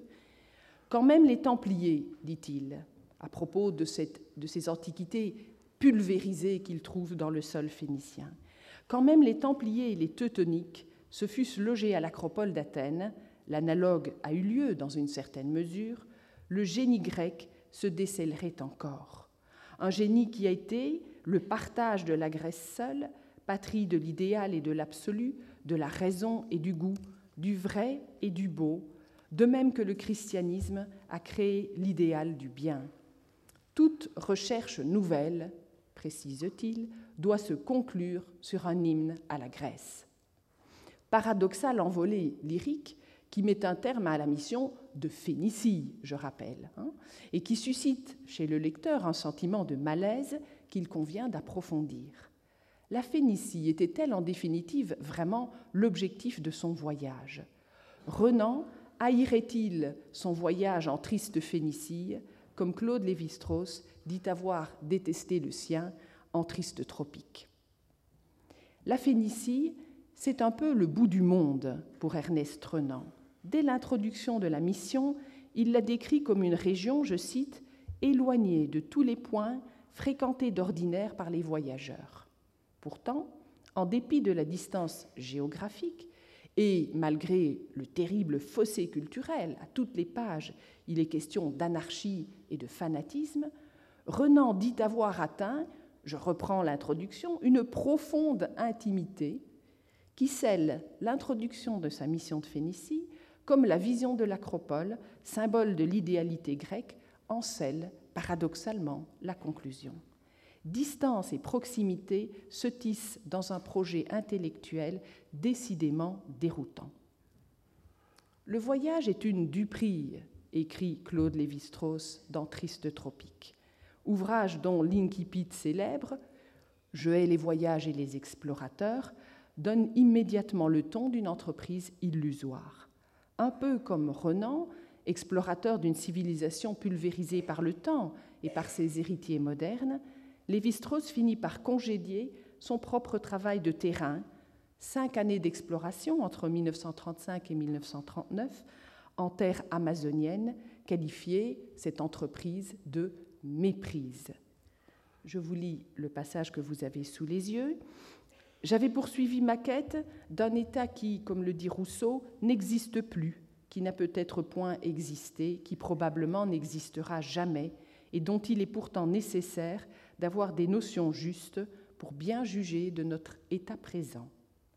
J'avais cherché une société réduite à sa plus simple expression, celle des Nambikwara, l'était au point que j'y trouvais seulement des hommes. Car ceux que Lévi-Strauss appelle les sauvages brésiliens ont subi des altérations telles que la quête s'avère trompeuse et bute sur un cercle infranchissable. Le prodigieux spectacle qui s'offrait jadis aux voyageurs anciens, enclins aux railleries, voire au dégoût, parce qu'incapables de saisir des civilisations radicalement autres, s'est dérobé au regard des voyageurs modernes, dont l'œil est vainement affûté et accueillant à la diversité anthropologique. En définitive, mais Lévi-Strauss le dénonce d'entrée de jeu, la tradition du récit de voyage, assimilée à une aventure, apporte, je le cite, l'illusion de ce qui n'existe plus et de ce qui devrait être encore. Le voyageur rêve en vain de restituer un passé qui inexorablement lui échappe, non seulement parce que le temps en détruit les traces tangibles, mais aussi parce qu'il modifie le regard que nous portons sur les choses et sur les êtres. Hérodote d'Alicarnasse avait lui aussi, et dès le 5e siècle avant Jésus-Christ, l'ambition de transmettre à son public le récit d'une enquête de terrain, historiée en grec, visant à ce que, je cite Hérodote, les événements qui surviennent du fait des hommes ne disparaissent pas avec le temps. Sauver de l'oubli, je cite encore, les grandes et étonnantes actions des hommes, c'est l'expression qu'il applique tant aux Grecs qu'aux barbares, c'est d'une part procéder à des choix, admettre qu'il euh, y a, selon les termes, encore une fois, de Lévi-Strauss, des scories de l'histoire qui ne méritent pas d'être fixées, mais c'est aussi, et d'autre part, placer l'étonnement, l'étrangeté au cœur de la démarche du voyageur, ethnologue, historien. Ces deux procédés, filtrer le flux de la mémoire et écarquiller les yeux, servent à prendre acte d'une distance impossible à combler entre hier et aujourd'hui, entre le même et l'autre, mais aussi entre le terrain et l'écriture, entre l'expérience et sa mise en forme en tant que savoir ayant l'ambition de faire autorité. Une distance, on le voit, à la fois pénible et féconde l'intimité du voyageur, mise en avant pourtant par Renan, n'a donc rien de spontané, si ce n'est dans une euh, vision romantique du passé, celle qui cherche les traces de l'homme qui a aimé et souffert, comme l'écrit Renan lui-même dans un article de 1858. Elle l'est encore moins, cette intimité, elle est encore moins spontanée, si l'on adhère à l'énoncé de Lévi-Strauss, selon lequel, je le cite, un voyage s'inscrit simultanément dans l'espace, dans le temps et dans les hiérarchies sociales. Hérodote et Lévi-Strauss illustrent bien cet énoncé, chacun à leur façon. Si j'ai pris la liberté de les rapprocher ici, c'est que dans les mélanges offerts en 1987 à Jean-Pierre Vernant, Lévi-Strauss avait publié un petit texte intrigant, une perle, intitulé Hérodote en mer de Chine, duquel bah, mon collègue toulousain Pascal Payen a récemment proposé un commentaire éclairant. Lévi-Strauss s'y met en scène dans les îles Ryukyu, c'est au Japon, à la façon d'Hérodote, en observateur déconnecté du parler local, soucieux d'éclairer l'inconnu par le connu, dans ce cas un chant traditionnel japonais par une légende grecque relative au fils de Crésus. Observateur dépaysé, observateur forcément à distance, Lévi-Strauss comble l'écart par une longue et minutieuse description de ce qu'il a vu et appris, mais aussi par l'analogie qui lui ouvre les portes d'une rationalité latente et en ultime instance de l'analyse structurale. Il est temps à présent de revenir vers Ernest Renan et vers l'intimité avec l'Antiquité comme fondement, ou pour le moins un des fondements, de son autorité scientifique. Comment le temps, comment l'espace et comment les hiérarchies culturelles travaillent-elles ou travaillent-ils son écriture du voyage? Le travail accompli par Renan au Liban frappe de prime abord par la méticulosité de la méthode et des démarches, telles qu'on les découvre bien sûr dans la mission de Phénicie. Certes, l'exploration stratigraphique des sites antiques n'a pas encore été mise au point, mais Renan relate ses fouilles et expose ses découvertes avec un soin remarquable. Qu'il s'agisse de décrire la corniche d'un sanctuaire ou le tracé d'une muraille, sa plume se fait précise, elle se fait technique. Il est attentif aux dimensions, aux matières, aux orientations, aux techniques de construction, aux plans, aux coupes, au contexte, aux typologies, voire même aux statistiques qu'il appelle de ses voeux, et bien entendu à la chronologie. Il lui importe grandement de ne pas confondre les traces du passage des croisés avec les antiquités d'époque romaine, hellénistique ou phénicienne. Par cette approche rigoureuse, scientifique, Renan se montre le digne élève de la science allemande, lui qui écrira en 1871 dans la Réforme intellectuelle et morale, je le cite, L'Allemagne avait été ma maîtresse, j'avais la conscience de lui devoir ce qu'il y a de meilleur en moi. De fait, dans le domaine épigraphique, Renan fait régulièrement appel à l'expertise du grand Théodore Mommsen, qu'il cite régulièrement dans la mission de Phénicie qui est alors dans la quarantaine, qui a été récemment nommé à l'Université de Berlin, il l'est en 1858, et qui dirige le Corpus Inscriptionum Latinarum, dont le premier volume paraît en 1863. Même si les fruits épigraphiques et archéologiques de la mission de Phénicie sont relativement maigres, Renan en fait le socle des études phéniciennes, qu'il porte en quelque sorte sur les fonds baptismaux. L'entreprise du Corpus Inscriptionum Semiticarum, lancée en 1867 avec le soutien de l'Académie des inscriptions et belles-lettres, fleuron des études sémitiques françaises, est pensée comme un contrepoint aux entreprises de la rayonnante et hégémonique Altertumswissenschaft. Ernest Renan n'est donc pas entièrement passé à côté de la Phénicie, et il a bien fondé ce domaine d'études où il a longtemps fait autorité, où il fait encore en partie autorité. Dans la construction de cette autorité, la sollicitation d'une star comme Theodore Mommsen, d'une part, le recours à un discours scientifique bien différent du discours plus impressionniste des récits de voyage, d'autre part, fournissent des assises essentielles. Renan, scientiste, rationaliste, positiviste, en impose. Parallèlement, pourtant, le compte-rendu de la mission de Phénicie est imprégné de romantisme dans les postures, comme dans une certaine esthétique, ce qui nous ramène du côté de l'intimité. Alors qu'il se montre très brutal dans la mise à distance de l'islam, Renan, qui se définit lui-même dans ses cahiers de jeunesse comme un romantique, manifeste une sensibilité exacerbée au paysage, aux atmosphères, en particulier lorsque le christianisme affleure. Or, un leitmotiv de la mission de Phénicie, c'est que la Phénicie a été le théâtre d'une résistance païenne longue et intense et d'une lutte héroïque contre ces rémanences de la part du christianisme des premiers siècles.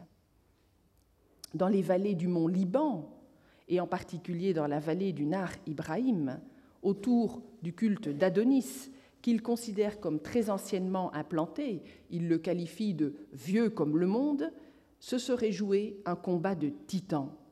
Au cœur des montagnes, qu'il qualifie de tombeau d'un vieux monde à part, les antiques cultes phéniciens auraient prospéré depuis les origines comme enracinés dans le socle rocheux, au point qu'il croit en percevoir encore à son époque les échos. C'est ce qui l'autorise à écrire qu'il croise en ces lieux des femmes qui semblent Jézabel ressuscitée. En ces lieux magnifiques, romantiques à souhait, il les qualifie comme cela, il saisit, je le cite, l'union de la poésie de la nature et de la poésie du passé. Mais il perçoit en même temps les traces grossières et disgracieuses du paganisme expirant. Alors qu'il ne se passionne guère pour le génie phénicien, celui d'une race marchande établie dans les comptoirs de la côte, il est littéralement hypnotisé par la montagne qui porte, je cite, les traces d'un des moments religieux les plus curieux de l'histoire de l'humanité. Derrière les traces de destruction des temples qui couronnaient les sommets du Liban, Renan voit se dessiner l'avènement du christianisme. Or, ces traces, elles lui semblent encore fraîches. Les coups de marteau ont l'air de remonter à hier. Je le cite On se dirait au lendemain du jour où la réaction religieuse s'est faite en ces parages.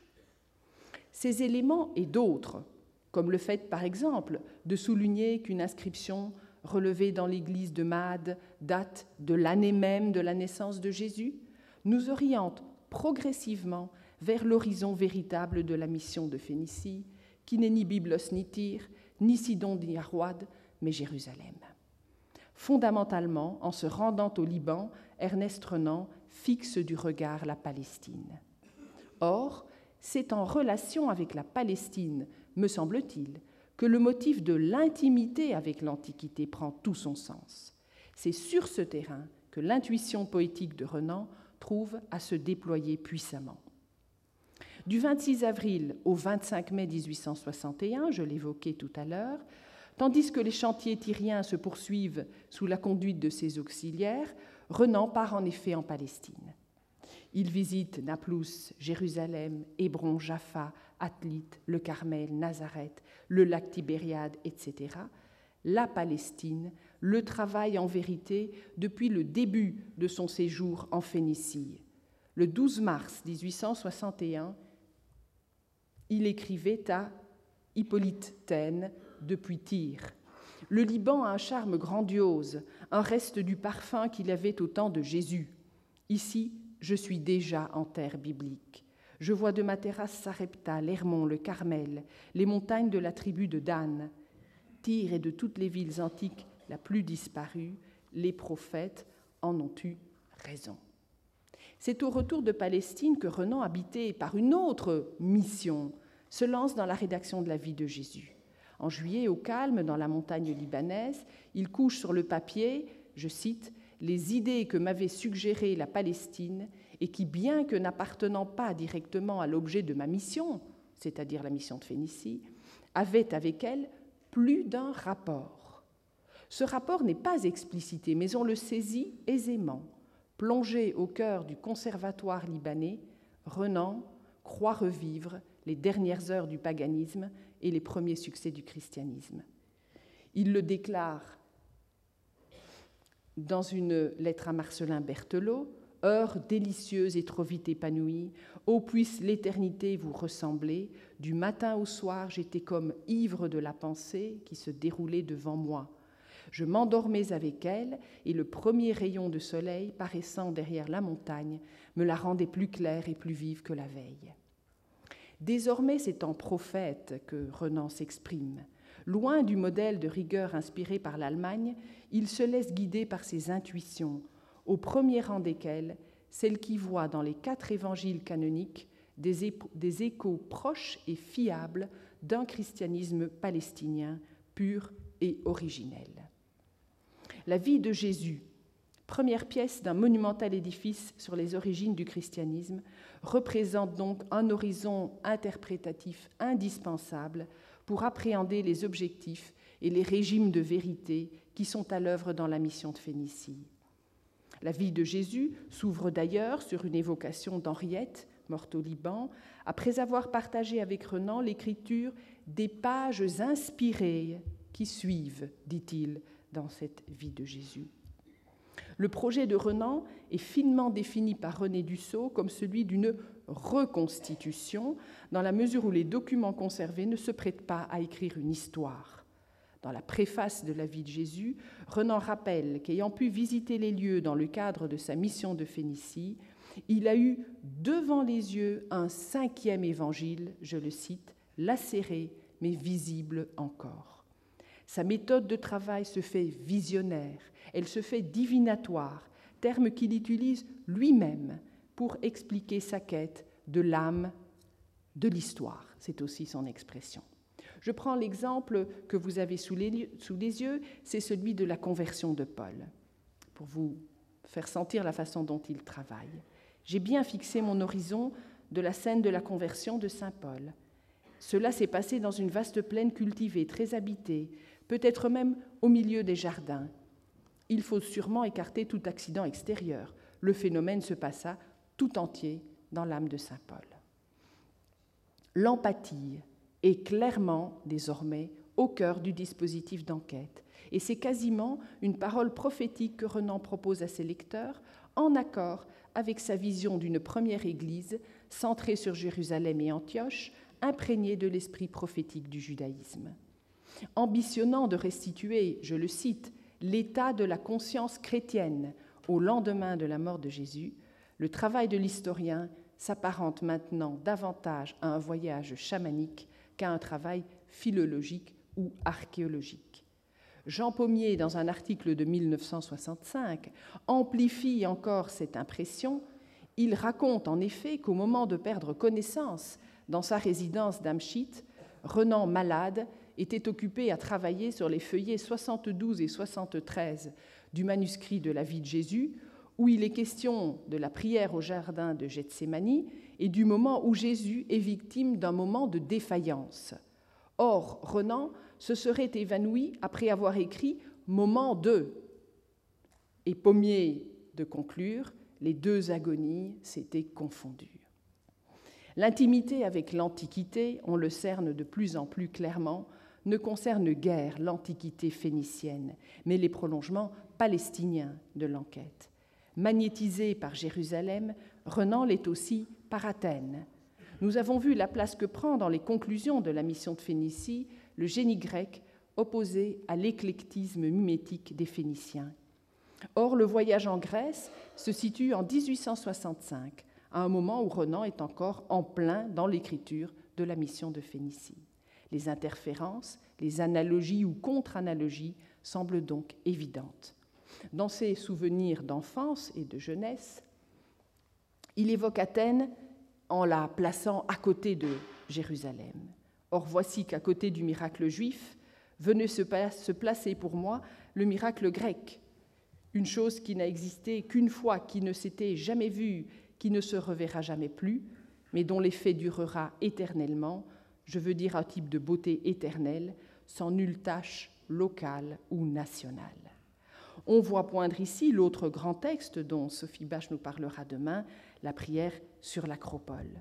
Tiraillé entre le miracle juif du monothéisme et le miracle grec de la raison, Renan finit par lancer dans sa leçon inaugurale au Collège de France, le 27 février 1862, la célèbre apostrophe Jésus, cet homme incomparable, qui lui vaudra, on le sait, sa révocation de 1863 et qui subsume tous les paradoxes d'une démarche ponctuée d'aporie et pourtant puissamment féconde. Si les Grecs et les Juifs forment une tribu à part, voire même sont autre chose et plus qu'une tribu, alors aucun comparatisme n'est possible. Partenaires des Grecs et voisins des Juifs, les Phéniciens, eux, sont excessivement comparables, puisque leur culture est faite d'emprunts et d'imitations. Leur pratique religieuse, en définitive, n'intéresse véritablement Renan qu'au moment où elles disparaissent sous les coups de boutoir d'un christianisme conquérant. Je conclus. La méthode de Renan, telle que nous l'avons vue à l'œuvre, n'exige pas seulement que l'intuition et l'analogie suscitées par les choses vues viennent vivifier l'érudition. Il me semble qu'en fonction des objets d'étude, en fonction des lieux, des temps et des hiérarchies culturelles, elle tisse, cette méthode, elle tisse différemment les différents canaux, les divers canaux de la connaissance pour construire des régimes d'autorité spécifiques et originaux, nous l'avons vu souvent paradoxaux. Admiratif face aux ruines de Tyrinthe et de Mycène au printemps 1865, Renan s'exclame Voilà le monde homérique. Emboîtant le pas à François Hartog, on pourrait reconnaître dans son approche du passé une volonté de restitutio, une sorte de refondation du passé, qui ferait du passé une ressource pour agir dans et sur le présent. Le retour aux origines, la captatio du passé, visait certes à enraciner en France les études sémitiques, mais au-delà, c'était aussi et surtout une réflexion sur le devenir de la religion dans ses rapports à la raison et à la science. Je vous remercie.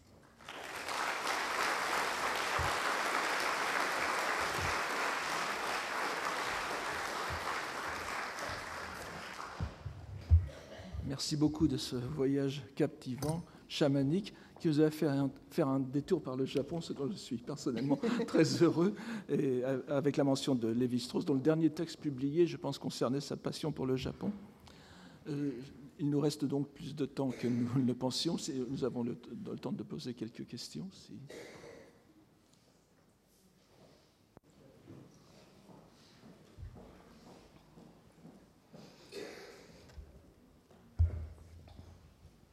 Merci, c'était formidable. Oui, quel voyage. Ma question, c'est de savoir, est-ce qu'on a, aujourd'hui, en 2012, en 2011, est-ce qu'on a fait des études pour voir quel était le degré de maturité des pensées de Renan par rapport à celle de Victor Hugo quand il écrivait sur le sac euh, du palais d'été en, Chine, et, par rapport à Nietzsche, euh, qui lui euh, proposait la mort de Dieu. Est-ce qu'il y, y, a des parallèles là? On voit toujours un Renan, vous voyez, bon, euh, à la fois scientifique et puis complètement empathique, euh, rejetant euh, un certain nombre de, de, peuples en acceptant d'autres et en les mettant au pinacle. Est-ce qu'il y a un autre éclairage de Renan, notamment, je vous dis, par rapport à Victor Hugo ou par rapport à Nietzsche?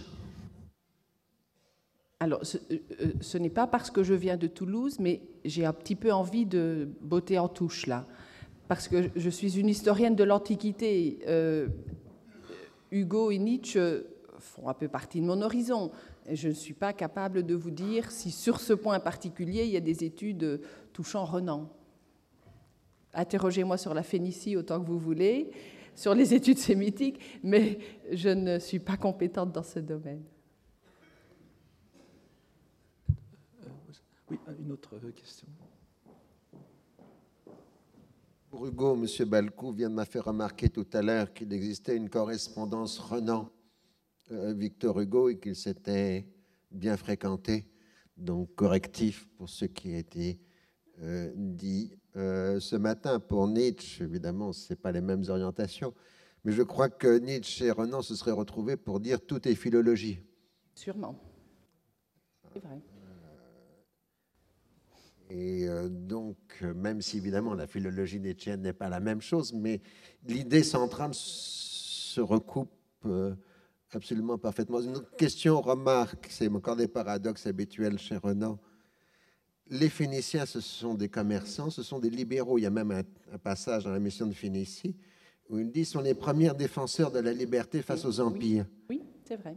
Euh, et euh, ce sont, il compare l'art phénicien à la production industrielle des États-Unis. Oui.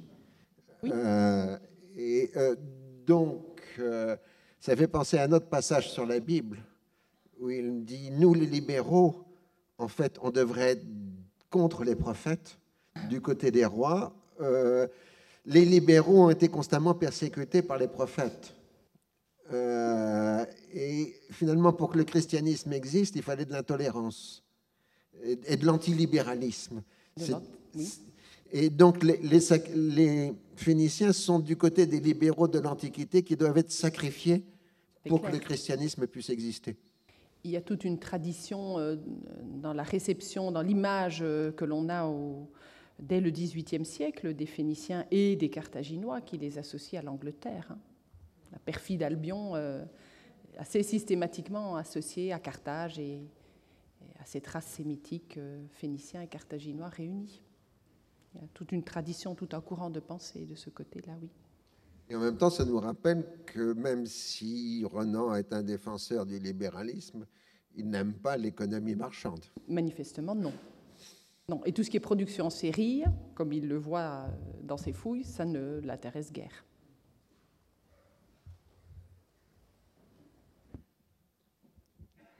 Pardon, mais alors, tout bêtement, qu'est-ce qu'il a retiré sur le plan philosophique ou le plan de sa pensée, de sa mission en Phénicie? D'un côté, euh, comme vous dites, il y a aussi cette orientation vers euh, l'histoire juive, Jérusalem. Donc il y a un peu le rapport entre la Phénicie et euh, Salomon, la construction du temple. Et puis, je ne sais pas s'il y a une connexion également de son séjour à Amchit et de son écriture sur la vie de Jésus. Euh, est-ce que ce rapport à la terre phénicienne, dont il a d'ailleurs euh, laissé des passages écrits euh, très beaux, parallèlement, vous dites que bon, sa conception, son mépris en fait de, de, la civilisation phénicienne. Alors il y a un peu un paradoxe quelque part, non? Qu'est-ce qu'il en a, retiré dans sa pensée? Je pense qu'on est vraiment dans le paradoxe. découvrir la civilisation phénicienne, ce qu'il a quand même fait, hein, avec des résultats médiocre lié à l'état euh, du terrain. Hein. Euh, c'était aussi dans son plan, ça faisait partie de son plan de carrière. Hein. Je pense qu'il avait besoin de, construire sa personnalité scientifique. Il espérait trouver beaucoup d'inscriptions phéniciennes, il en a trouvé très peu, il a trouvé beaucoup d'inscriptions tardives. Hein. Et il les a toutes traitées avec beaucoup de soin, mais sur le plan de la récolte épigraphique, euh, ça lui permet malgré tout de lancer le corpus euh, inscriptionum semiticarum. Hein. Donc là aussi, les, fruits en définitive ne sont pas si négligeables que ça.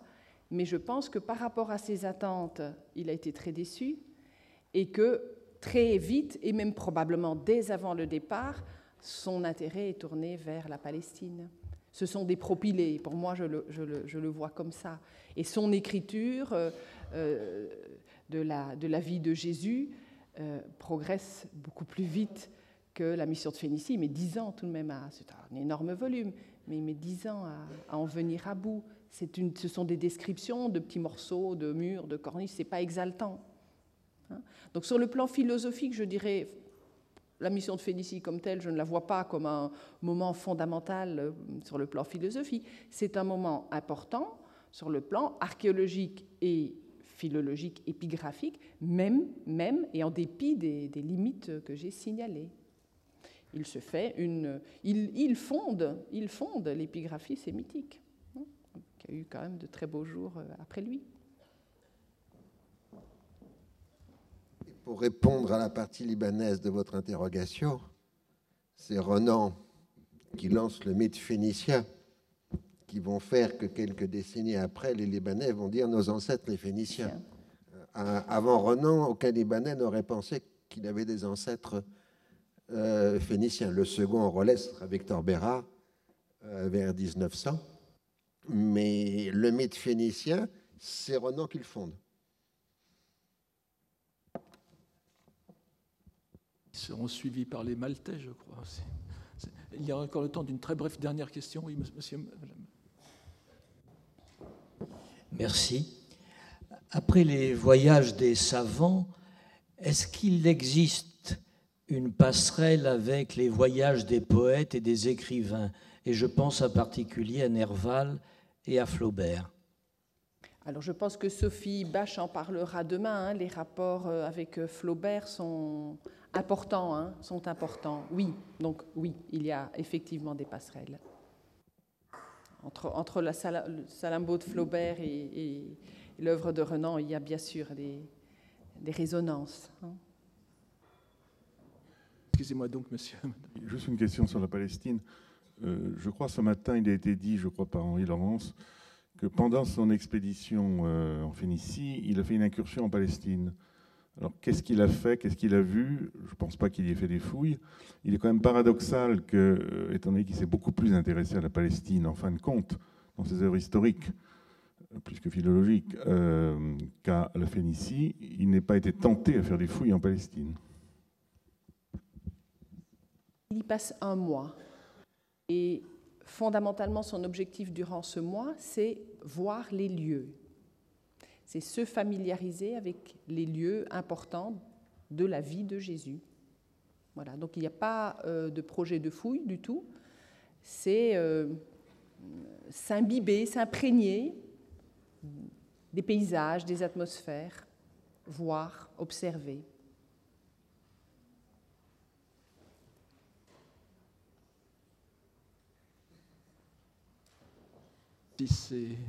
Je pense que nous allons maintenant euh, remercier Madame Bonnet.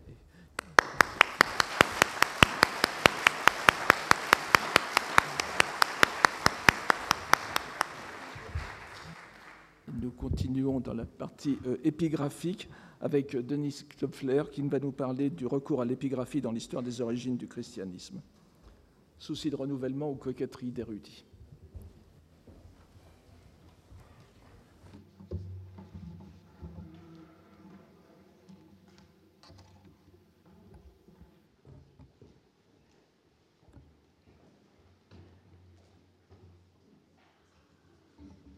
que Renan ait eu du goût pour les inscriptions antiques, qu'il n'ait pas craint d'être regardé comme un épigraphiste par ses collègues et confrères, comment pourrait-on en douter Puisqu'au printemps 1862, peu après son retour de Phénicie, au lendemain, pour ainsi dire, de la leçon d'ouverture dont on célèbre plus particulièrement aujourd'hui l'anniversaire, il tint à faire devant l'Académie des inscriptions et belles-lettres où on l'a rappelé, il était euh, entré six ans plus tôt, une communication sur trois documents phéniciens découverts au cours de sa mission et appelé bien sûr à figurer en bonne place dans le futur Corpus Inscriptionum Semiticarum.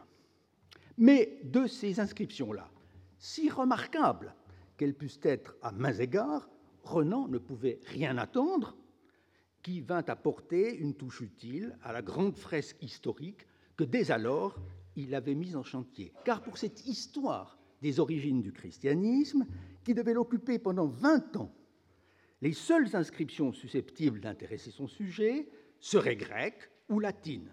Les débuts du christianisme s'inscrivent en effet, faut-il le rappeler, dans le cadre géographique et chronologique de l'Empire romain, empire de langue presque exclusivement latine en sa moitié occidentale, mais très majoritairement hellénophone dans sa, moitié euh, orientale, pour ce qui est du moins des milieux dont les inscriptions sont euh, le reflet et l'instrument.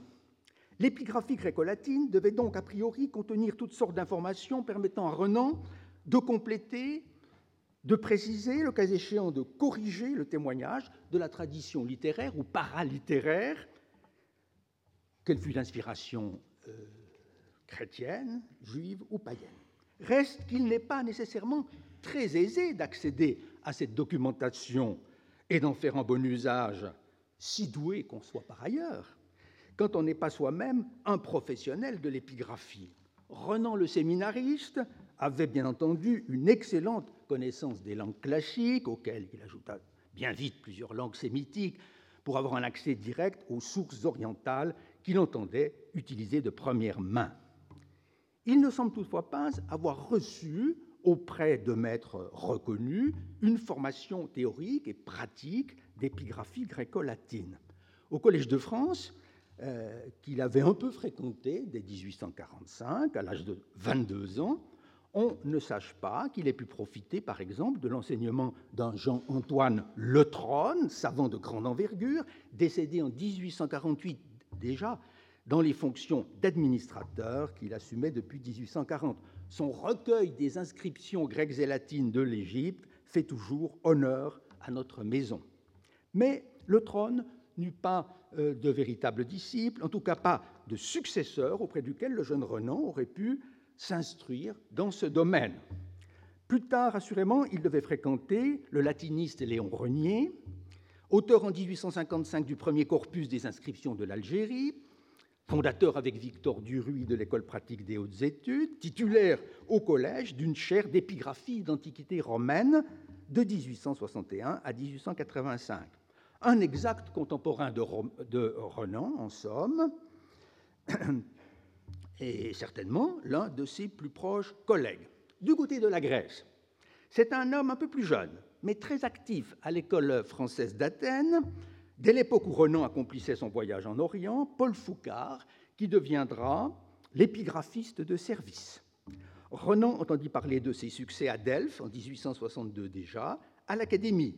Dix ans plus tard, Foucard soutenait en Sorbonne sa thèse principale sur les associations religieuses chez les Grecs, ouvrage qui a fait date et que Renan cite d'ailleurs plus d'une fois dans son grand opus historique.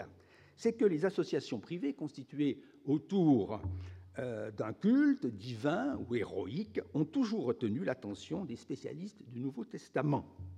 Cet helléniste, très à l'aise aussi dans le domaine des inscriptions d'Athènes, fut le premier, à partir de 1877, à occuper une chaire d'épigraphie et d'antiquité grecque au Collège de France, où il enseigna pendant près d'un demi-siècle jusqu'en 1926, survivant ainsi euh, fort longtemps à son très vénéré collègue Ernest Renan. Tel est donc, à peu près, en France, l'environnement épigraphique de l'auteur de l'histoire des origines du christianisme. Mais avant la rupture de 1870, c'est peut-être du côté de l'Allemagne, avec les savants qui érigeaient les premiers monuments de la science philologique dans ce pays que Renan entretint les liens les plus étroits. En tout cas, leurs travaux lui sont familiers. Dans son histoire, il a constamment recours au grand corpus inscriptionum graecarum, produit à partir de 1829 par August Böck, véritable fondateur des études épigraphiques.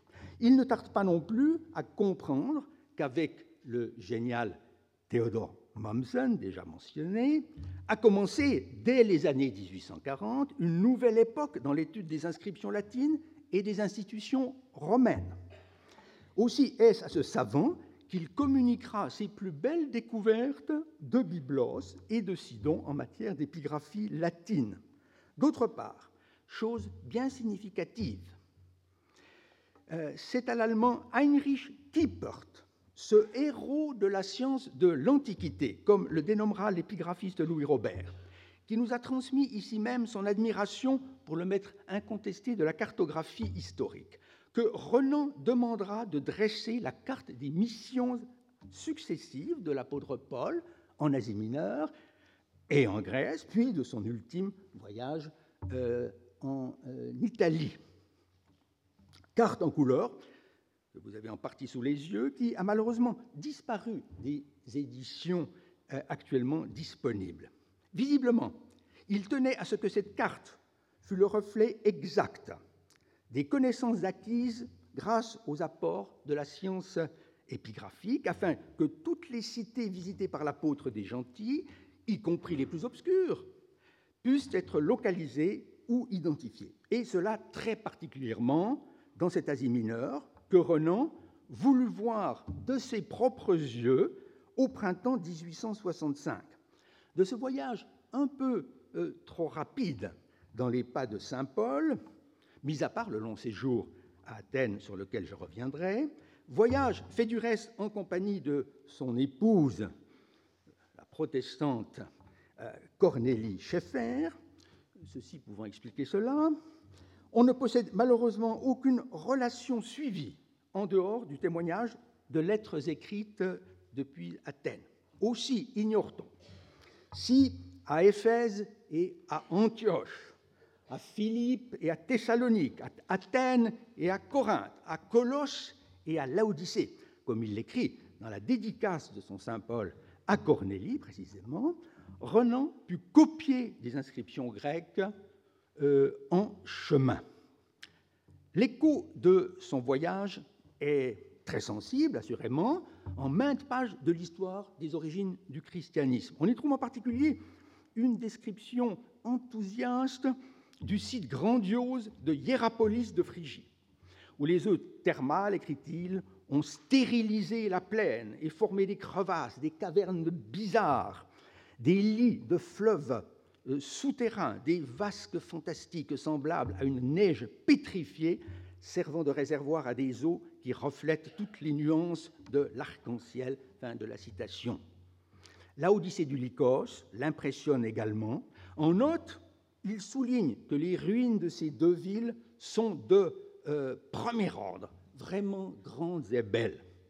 Mais c'est à partir du corpus de Buck, complété par le recueil des Français Lebas et Waddington, et non pas de son fonds propre, si j'ose dire, qu'il allègue des épitaphes et des dédicaces de cette région, qu'elles soient chrétiennes et parmi les plus anciennes à manifester la foi nouvelle, ou au contraire encore païennes, mais témoignant de quelque chose d'analogue au christianisme, dit-il, car il n'a pas manqué d'être frappé par ces inscriptions passablement incorrectes dans leur forme, mais touchantes, le mot est de lui, euh, dans la mesure où elles s'adressent bien souvent à un Dieu saint et juste, Theos, Osios, Kai, Dikaios.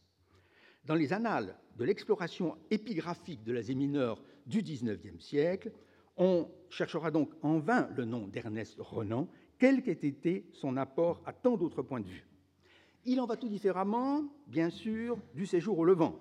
La mission de Phénicie, publiée à partir de 1864, s'est imposée d'emblée comme un ouvrage de référence sur le plan épigraphique également. L'amorce, en quelque sorte, du recueil des inscriptions grecques et latines de Syrie, dont la publication a commencé dans les années 20, 1920, et progresse aujourd'hui encore, malgré toutes les vicissitudes que connaît le Proche-Orient. Certes, observe Renan, la récolte eût été à Byblos et à Sidon bien plus importante encore si de nombreuses inscriptions n'avaient été sottement brisées par des indigènes avides d'objets faciles à écouler sur le marché des antiquités, prouvant par là combien la petite curiosité de l'amateur est ennemie de la grande curiosité du savant. Je n'ai pas su résister au plaisir de citer cette admirable formule. Il n'empêche que l'ouvrage de Renan contient plus d'un document de premier intérêt, découvert par lui ou grâce à lui, que l'on songe par exemple à la belle épigramme grecque, hélas perdue, semble-t-il, célébrant les liens mythiques de la cité de Sidon patrie de Cadmos, avec Thèbes de Béotie. On comprend qu'un tel ouvrage, dont on voit ici euh, l'exemplaire ayant appartenu au grand savant que fut Henri euh, Séric, avec cet ex-libris représentant euh, le petit mammifère appelé sarigue, figure toujours, cet ouvrage, disais-je, figure toujours en bonne place dans le guide de l'épigraphiste, dont la quatrième édition date de 2010. Renan, bien sûr, n'est qu'en partie l'éditeur des inscriptions qu'il a recueillies au Liban, car il a très largement fait appel à son collègue Léon Renier, sans parler de Mommsen, pour les textes latins, tandis qu'il confiait l'examen des documents grecs à un érudit moins connu, mais remarquablement informé et minutieux, euh, son confrère à l'Académie Émile Heger. Mais ce qui importe de souligner ici, c'est l'intérêt extrêmement vif et constant que l'auteur a pour euh, les inscriptions. Il a conscience de leur rapport parfois décisif. Dans une lettre conservée à la bibliothèque de l'Institut, envoyée depuis Amchit, justement, à son ami Alfred Maury, le 4 décembre 1860. Il écrit ceci à propos de ses découvertes à Byblos. Le fronton de l'inscription grecque dont je vous parlais tout à l'heure sera un jalon d'une grande importance. Il est certain que, d'après les critériums, euh, suivi jusqu'ici, le fronton de Djebel, donc de Byblos, qui n'a pas d'inscription, eût été considéré comme un monument ancien phénicien. Cette malheureuse inscription grecque, figurant sur un monument absolument semblable, enlève toute illusion. Ce sera l'épigraphie qui lèvera sur ces questions obscures les doutes l'archéologie. Fin de la citation. On ne saurait donc être surpris que, dans son histoire des origines du christianisme, Renan ait cherché à tirer le meilleur parti des trésors livrés par l'épigraphie du monde hellénistico-romain. Certes, le premier et en même temps euh, le plus euh, célèbre des livres constituant cette longue histoire, la vie de Jésus, n'offrait guère d'occasion de recourir aux inscriptions. Ce qui a permis à Renan de renouveler un tel sujet, ce n'est certainement pas euh, l'usage de la documentation épigraphique ou numismatique, alléguée ici ou là à l'appui de considérations sur la situation politique euh, de la Palestine au temps de Jésus. L'originalité du livre, ce qui a fait son succès durable et provoqué d'abord le scandale que l'on sait, est ailleurs. Elle tient essentiellement au travail critique d'un historien soucieux de soumettre les textes à un examen, certes emprunt, on l'a dit, de sympathie ou d'empathie, mais conduit sans concession aux traditions de l'Église et aux convictions religieuses, à commencer par les siennes propres. Pourtant, la réussite n'aurait pas euh, sans doute été aussi totale si Renan n'avait pas euh, disposé de ce qu'il a osé nommer lui-même, on l'a dit, mais je crois qu'il est important de le répéter, un cinquième évangile, lacéré, mais vivant, ce paysage de la Palestine, dont la découverte fut peut-être, je suis heureux de me rencontrer sur ce point avec Madame Bonnet, euh, le résultat le plus significatif de sa mission de Phénicie. Cette importance accordée au témoignage de la géographie et de l'ethnographie, à côté de celui de l'historiographie, n'est pas sans rappeler une autre formule, la terre et le papier. Elle, formule qui, elle, n'est pas de Renan, mais justement d'un épigraphiste, et le plus grand du XXe siècle, ce Louis Robert déjà nommé, soucieux qu'il était de vivifier l'étude des textes par la méditation des paysages, à mi-distance de la terre et du papier, euh, euh, ce maître mettait précisément les inscriptions, ces documents qui viennent de la terre, celles qu'on remue en faisant des fouilles, mais qui sont appelés à se transformer en papier dès que leur publication en fait des textes imprimés, euh, accessibles et lisibles comme les autres. Renan, en Palestine, n'eut pas le bonheur de mettre au jour, de découvrir des inscriptions qui eussent renouvelé l'histoire de Jésus euh, ou celle de ses disciples immédiats. Il eut du moins le mérite de s'interroger sur des problèmes relevant de l'épigraphie ou susceptibles d'être réglés un jour à l'aide de documents nouveaux. Je pense naturellement aux questions que soulève la fixation des deux dates capitales encadrant l'existence terrestre du Christ. Commençons par celle de sa crucifixion survenue à l'époque où Ponce Pilate était gouverneur de Judée. Destin bien extraordinaire euh, que celui de ce fonctionnaire romain, propulsé à la plus grande notoriété qui se puisse concevoir pour un homme dans l'espace et dans la durée, puisque des centaines de millions de chrétiens ont confessé et confessent toujours que leur sauveur a été crucifié sous Ponce Pilate, manière typiquement antique de situer un événement dans le temps. Renan s'est passablement attaché à ce personnage, pas seulement pour des raisons de chronologie, mais parce que l'attitude de ce Romain vis-à-vis -vis de l'accusé et de ses accusateurs lui a inspiré une évidente sympathie. Il a vu dans Ponce Pilate non pas un banal administrateur sacrifiant tout à l'ordre public ou un timide qui, par lâcheté, aurait donné sa caution à un procès bâclé et à une condamnation inique, mais un juge impartial qui cherche par tous les moyens à faire obstacle à la susceptibilité, euh, pour ne pas dire plus, du Sanhédrin de Jérusalem et au fanatisme de la populace en essayant d'atténuer la peine à infliger à ce prétendu roi des Juifs déféré devant les autorités euh, romaines. Tout compte fait, le portrait que Renan trace de Ponce Pilate peut s'accorder avec celui qui ressort, grosso modo, euh, des évangiles eux-mêmes, alors que dans son écrit intitulé L'ambassade à Caligula, l'exact contemporain de Jésus, qu'est le juif hellénisé Philon d'Alexandrie, se montre impitoyable, lui, à l'égard de ce gouverneur, dépeint comme irascible, cruel, corrompu, d'ailleurs remis à l'ordre dans une autre affaire judaïque par l'empereur Tibère lui-même. Renan avait donc fort à faire pour réhabiliter le personnage. Il lui fallait expliquer pourquoi Ponce Pilate, qui allons croire, eût voulu sauver Jésus. Ce sont ses termes n'était point parvenu à imposer son point de vue et pourquoi il n'avait pas même réussi à empêcher ses soldats d'insulter et d'humilier le condamné. Or, c'est ici qu'on le voit alléguer des inscriptions, non seulement, chose secondaire, pour essayer d'élucider le cognomen de Pilatus, qui est fort rare dans la nomenclature latine, mais pour déterminer plus précisément de quelles forces armées pouvait disposer un simple procurateur mis à la tête d'une petite province telle que la Judée. C'est que l'historien Tacite, dans un passage des plus célèbres, qualifie de procurator, c'est-à-dire d'intendant des biens de l'empereur, titre de droit privé à l'origine, ce Ponce Pilate qui, sous Tibère, dit l'écrivain latin, a livré un certain Christus au supplice. Annale 15. Et c'est également le titre que, sous sa forme grecque, Epitropos, lui donne l'historien juif Flavius Joseph.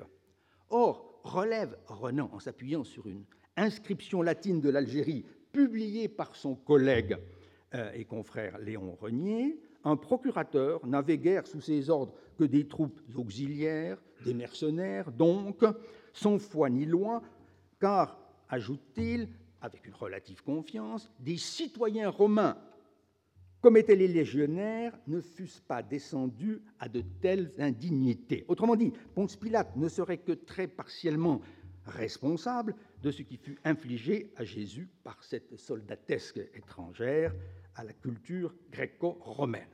Le problème, c'est que en 1961, un siècle très exactement après la mission de euh, Phénicie, et comme beaucoup euh, ici beaucoup sans doute le savent d'ici, des archéologues italiens ont trouvé dans les fouilles de Césarée de Palestine, résidence du gouverneur, une inscription nommant Ponce Pilate.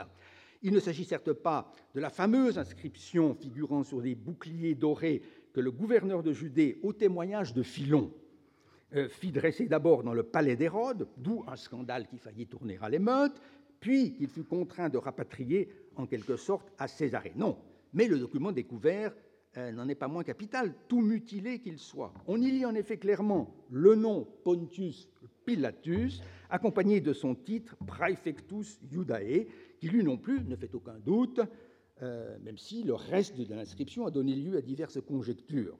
Or, un Praefectus euh, préfet, c'est un titre à connotation militaire qui suppose le commandement sur des troupes, certes le plus souvent auxiliaires, mais à coup sûr euh, non juive, sans doute gréco-orientale, puisque recrutée essentiellement dans les villes de Césarée et de Sébasté.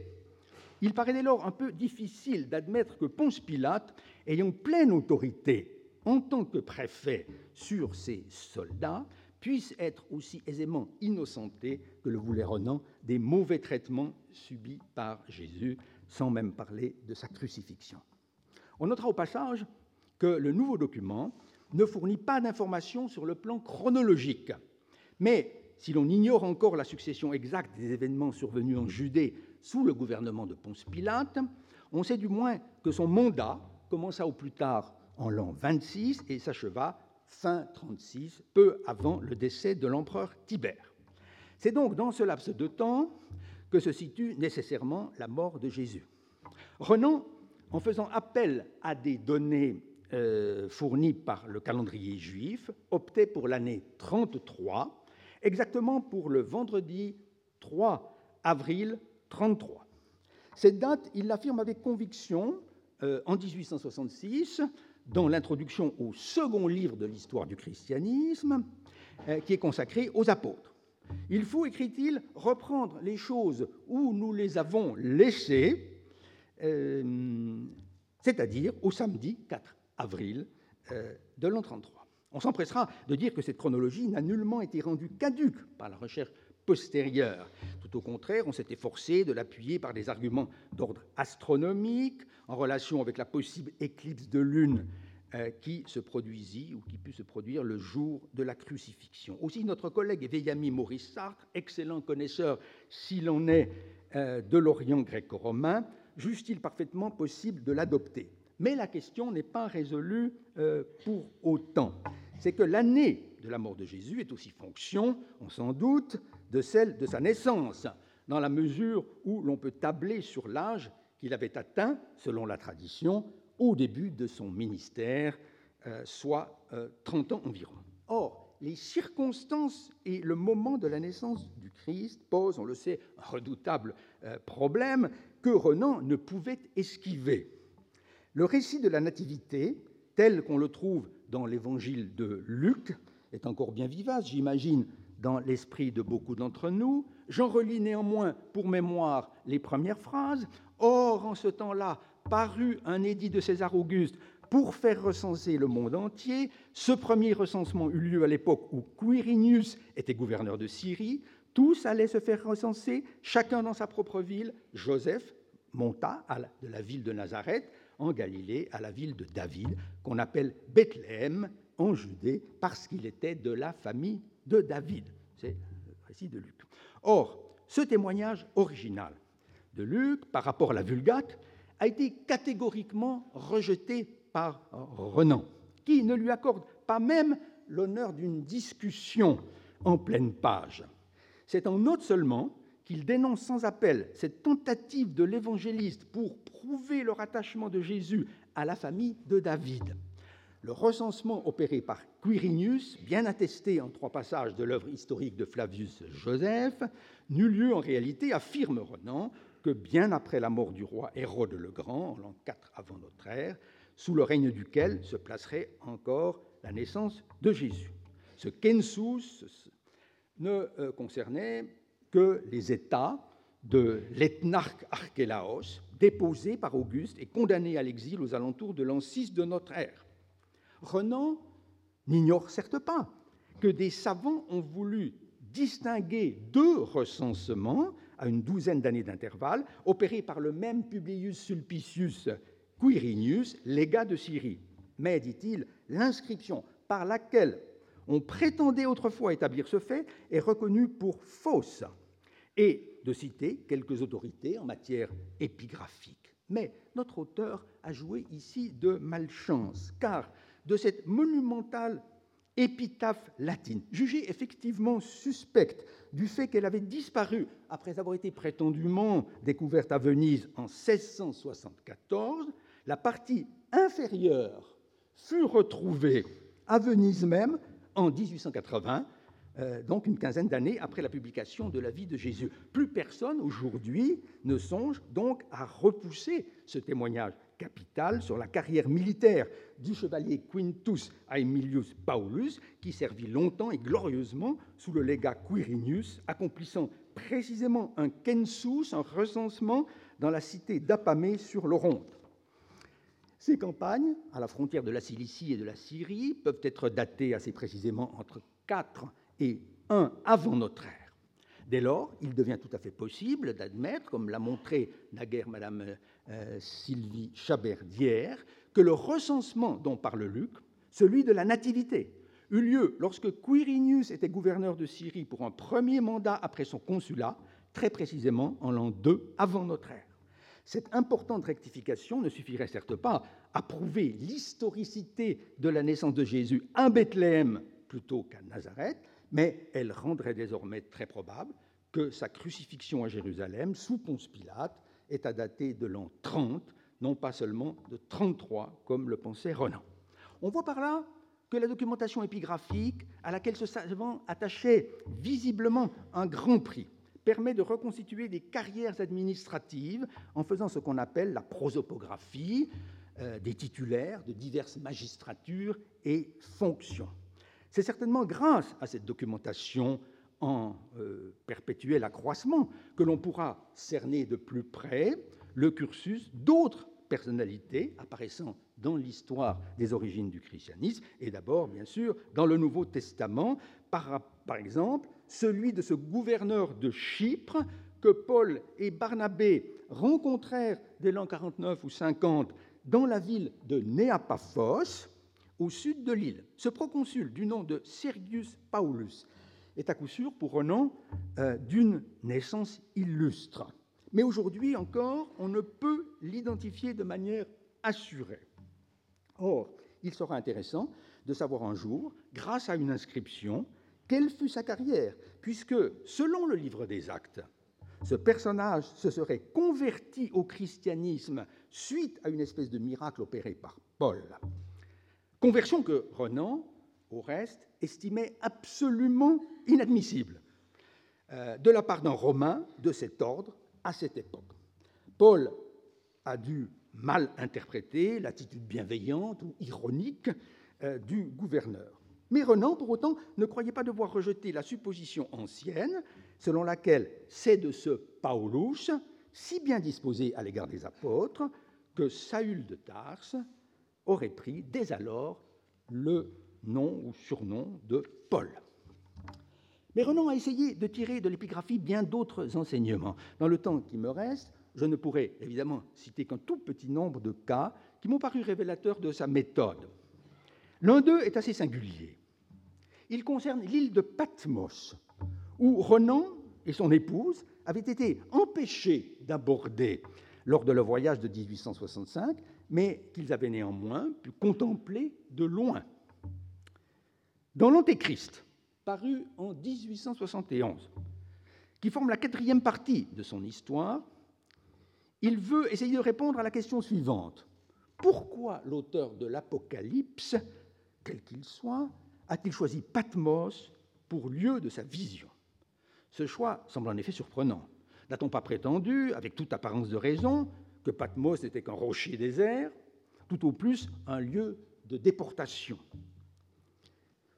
Tel n'est pas l'avis de Renan, qui entend prouver que, loin d'être tenu à l'égard de toutes les routes maritimes, cette île était en réalité fort peuplée. La preuve, il la trouve dans les inscriptions, non pas tant chez Beuc, euh, où il n'y avait guère que deux très modestes épitaphes, que dans la monographie de Victor Guérin, Description de l'île de Patmos, qui lui permet d'accéder à deux beaux documents copiés par l'allemand Ludwig Ross.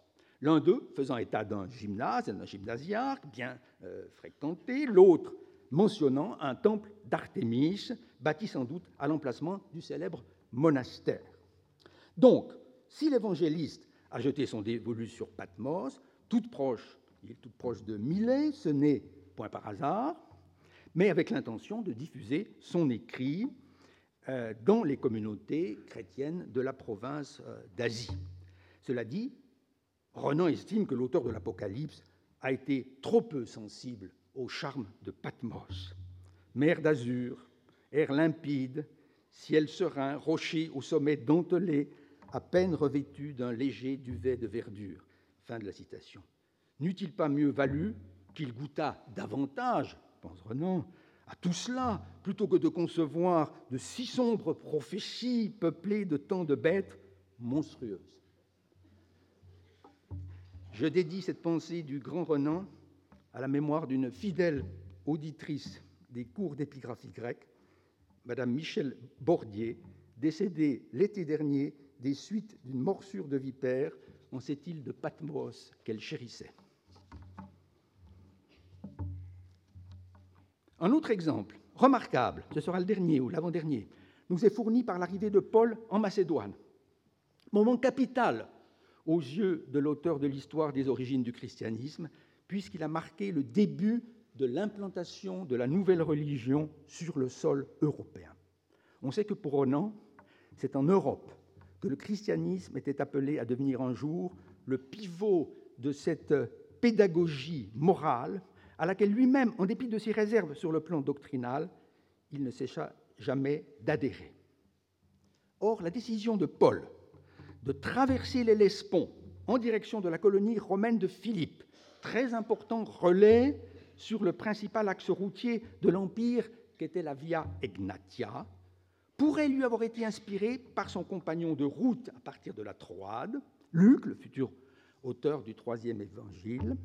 Renan a en effet soutenu l'hypothèse que le médecin Lucanus, Lucas, bien informé des réalités romaines, bien disposé, on l'a vu à l'égard du pouvoir romain, était un Macédonien incirconcis, dit-il, qui habitait cette ville même de Philippe.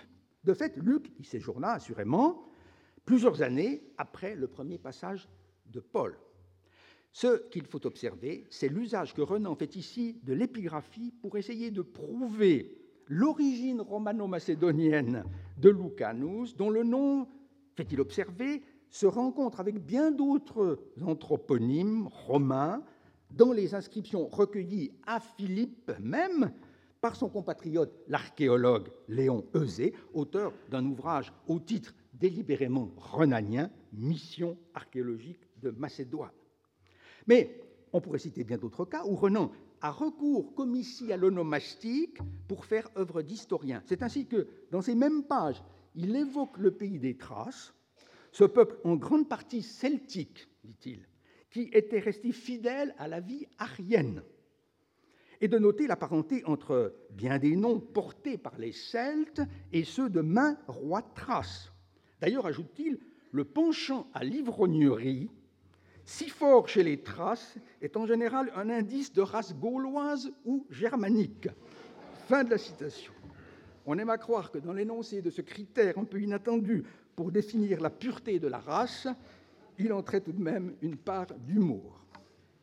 Laissons toutefois là ces rudes contrées pour accompagner l'apôtre dans son déplacement jusqu'au cœur de la Grèce, non pas à Corinthe, centre administratif de la province romaine d'Asie, ville avec laquelle Paul, on le sait, nouera des liens durables, mais à Athènes, la grande cité qui, elle, lui restera toujours plus ou moins étrangère.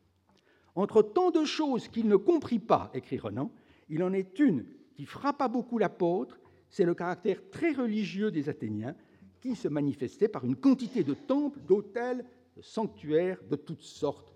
Fin de la citation. Si réfractaire qu'il fut par principe à cette profusion de statues divines et héroïques, à ces innombrables ex-voto qui encombraient l'espace public, on sait que Paul chercha à récupérer en quelque sorte cette piété débridée pour ouvrir le cœur de ses auditeurs à la parole qu'il avait à annoncer. Ce fut, au pied de l'acropole, l'habile prédication où l'apôtre invitait les Athéniens à se tourner vers ce Dieu inconnu, agnostos theos, dont il venait de lire la mention sur un monument de l'Agora. Bien entendu, Paul se méprenait sur le sens à donner à une telle appellation, qui ne visait sans doute pas un Dieu unique et tout-puissant laissé dans l'anonymat, mais l'une de ces très nombreuses euh, divinités non identifiées, agnostoi theoi, dont était peuplé le panthéon antique. Il n'empêche que cette modeste inscription athénienne, où de fait on peut supposer un pluriel bien plutôt qu'un singulier, est peut-être le document épigraphique le plus célèbre que Renan ait eu à alléguer dans tout son ouvrage. Avec quelle énergie peut-on penser euh, Il dut la rechercher parmi les vestiges de la ville antique durant son long séjour euh, athénien du printemps 1865. Il est vrai qu'à la différence de Paul, l'homme de haute culture classique était Ernest Renan, se délectait de tout ce qu'il y trouvait. Même les inscriptions lui apparaissaient là plus belles que celles qu'il avait pu voir ailleurs. Car Athènes, dit-il dans l'une de ses lettres, car Athènes, dit-il dans l'une de ses lettres, dépasse tout ce qui existe au monde d'une distance infinie, sans oublier la nature, qui est charmante, ni non plus l'hospitalité des habitants de l'Attique. Dans ce pays, note-t-il encore, même les brigands euh, sont très bien élevés. C'est dans ce climat d'intense félicité intellectuelle qu'a été conçue, on le sait, la fameuse prière sur l'acropole dont il sera question euh, demain. Il a déjà été question un peu aujourd'hui. L'enthousiasme de Renan pour Athènes fut si profond qu'on put craindre un instant qu'il n'en oublia son projet avancé de donner une suite à la vie de Jésus. Si je n'étais pas engagé par une sorte de devoir, écrit-il à la princesse Julie Bonaparte en date du 16 mars 1865, à continuer mes origines du christianisme, je me dévouerai tout entier à l'étude d'Athènes. Quel livre délicieux serait une histoire d'Athènes, faite année après année, mois après mois. Comment pourrait-on, comment pourrais-je lui en vouloir d'avoir connu pareille tentation? Mais il faut lui savoir gré d'être resté fidèle à son engagement, d'avoir travaillé 15 ans encore avec acharnement pour produire cette somme d'érudition et d'intelligence que sont les sept parties réunies de sa monumentale synthèse, rédigée de bout en bout dans une langue superbe, alerte, souvent percutante. Si l'on devait lui faire éventuellement un reproche ou exprimer un regret, ce serait de n'être euh, pas allé au-delà de ces sept livres, nombre sacré, certes en s'arrêtant avec Marc Aurèle, dont le règne marquerait selon lui la fin du monde antique. Renan s'est habilement dispensé de devoir entrer dans une nouvelle phase de l'histoire euh, du christianisme et de l'Église, la phase dite ecclésiastique. Mais la coupure adoptée, celle de la mort de l'empereur stoïcien en l'an 180, ne laisse pas d'être très arbitraire. Aucun spécialiste euh, aujourd'hui euh, ne songerait à la défendre. Et c'est précisément l'énorme accroissement de la documentation épigraphique qui la rend désormais caduque. De même qu'est confirmée chaque jour davantage l'importance de l'œuvre d'Adrien, que Renan a eu tendance à rabaisser, comme si la vénération que lui inspirait l'empereur philosophe l'empêchait d'admirer au même degré l'empereur architecte et l'empereur législateur. Sur ce point, la distorsion est comme réparée dans Mémoire d'Adrien, où par la qualité de l'information, la vigueur de l'empathie et la magie du style, Marguerite Yourcenar s'est hissée au même niveau que celui de l'auteur de la vie de Jésus.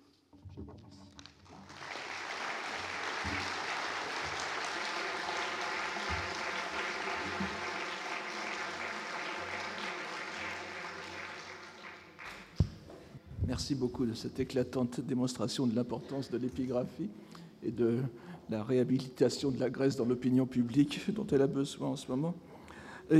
Nous avons, je crois, si nous, ne sommes pas, nous, ne sommes pas trop pressés par le temps, nous, aurons 10 minutes euh, pour, avoir 10 minutes de questions avant de, commencer d'aborder la pause. Y a-t-il des questions? Retrouvez tous les contenus du Collège de France sur www.colège-2-france.fr.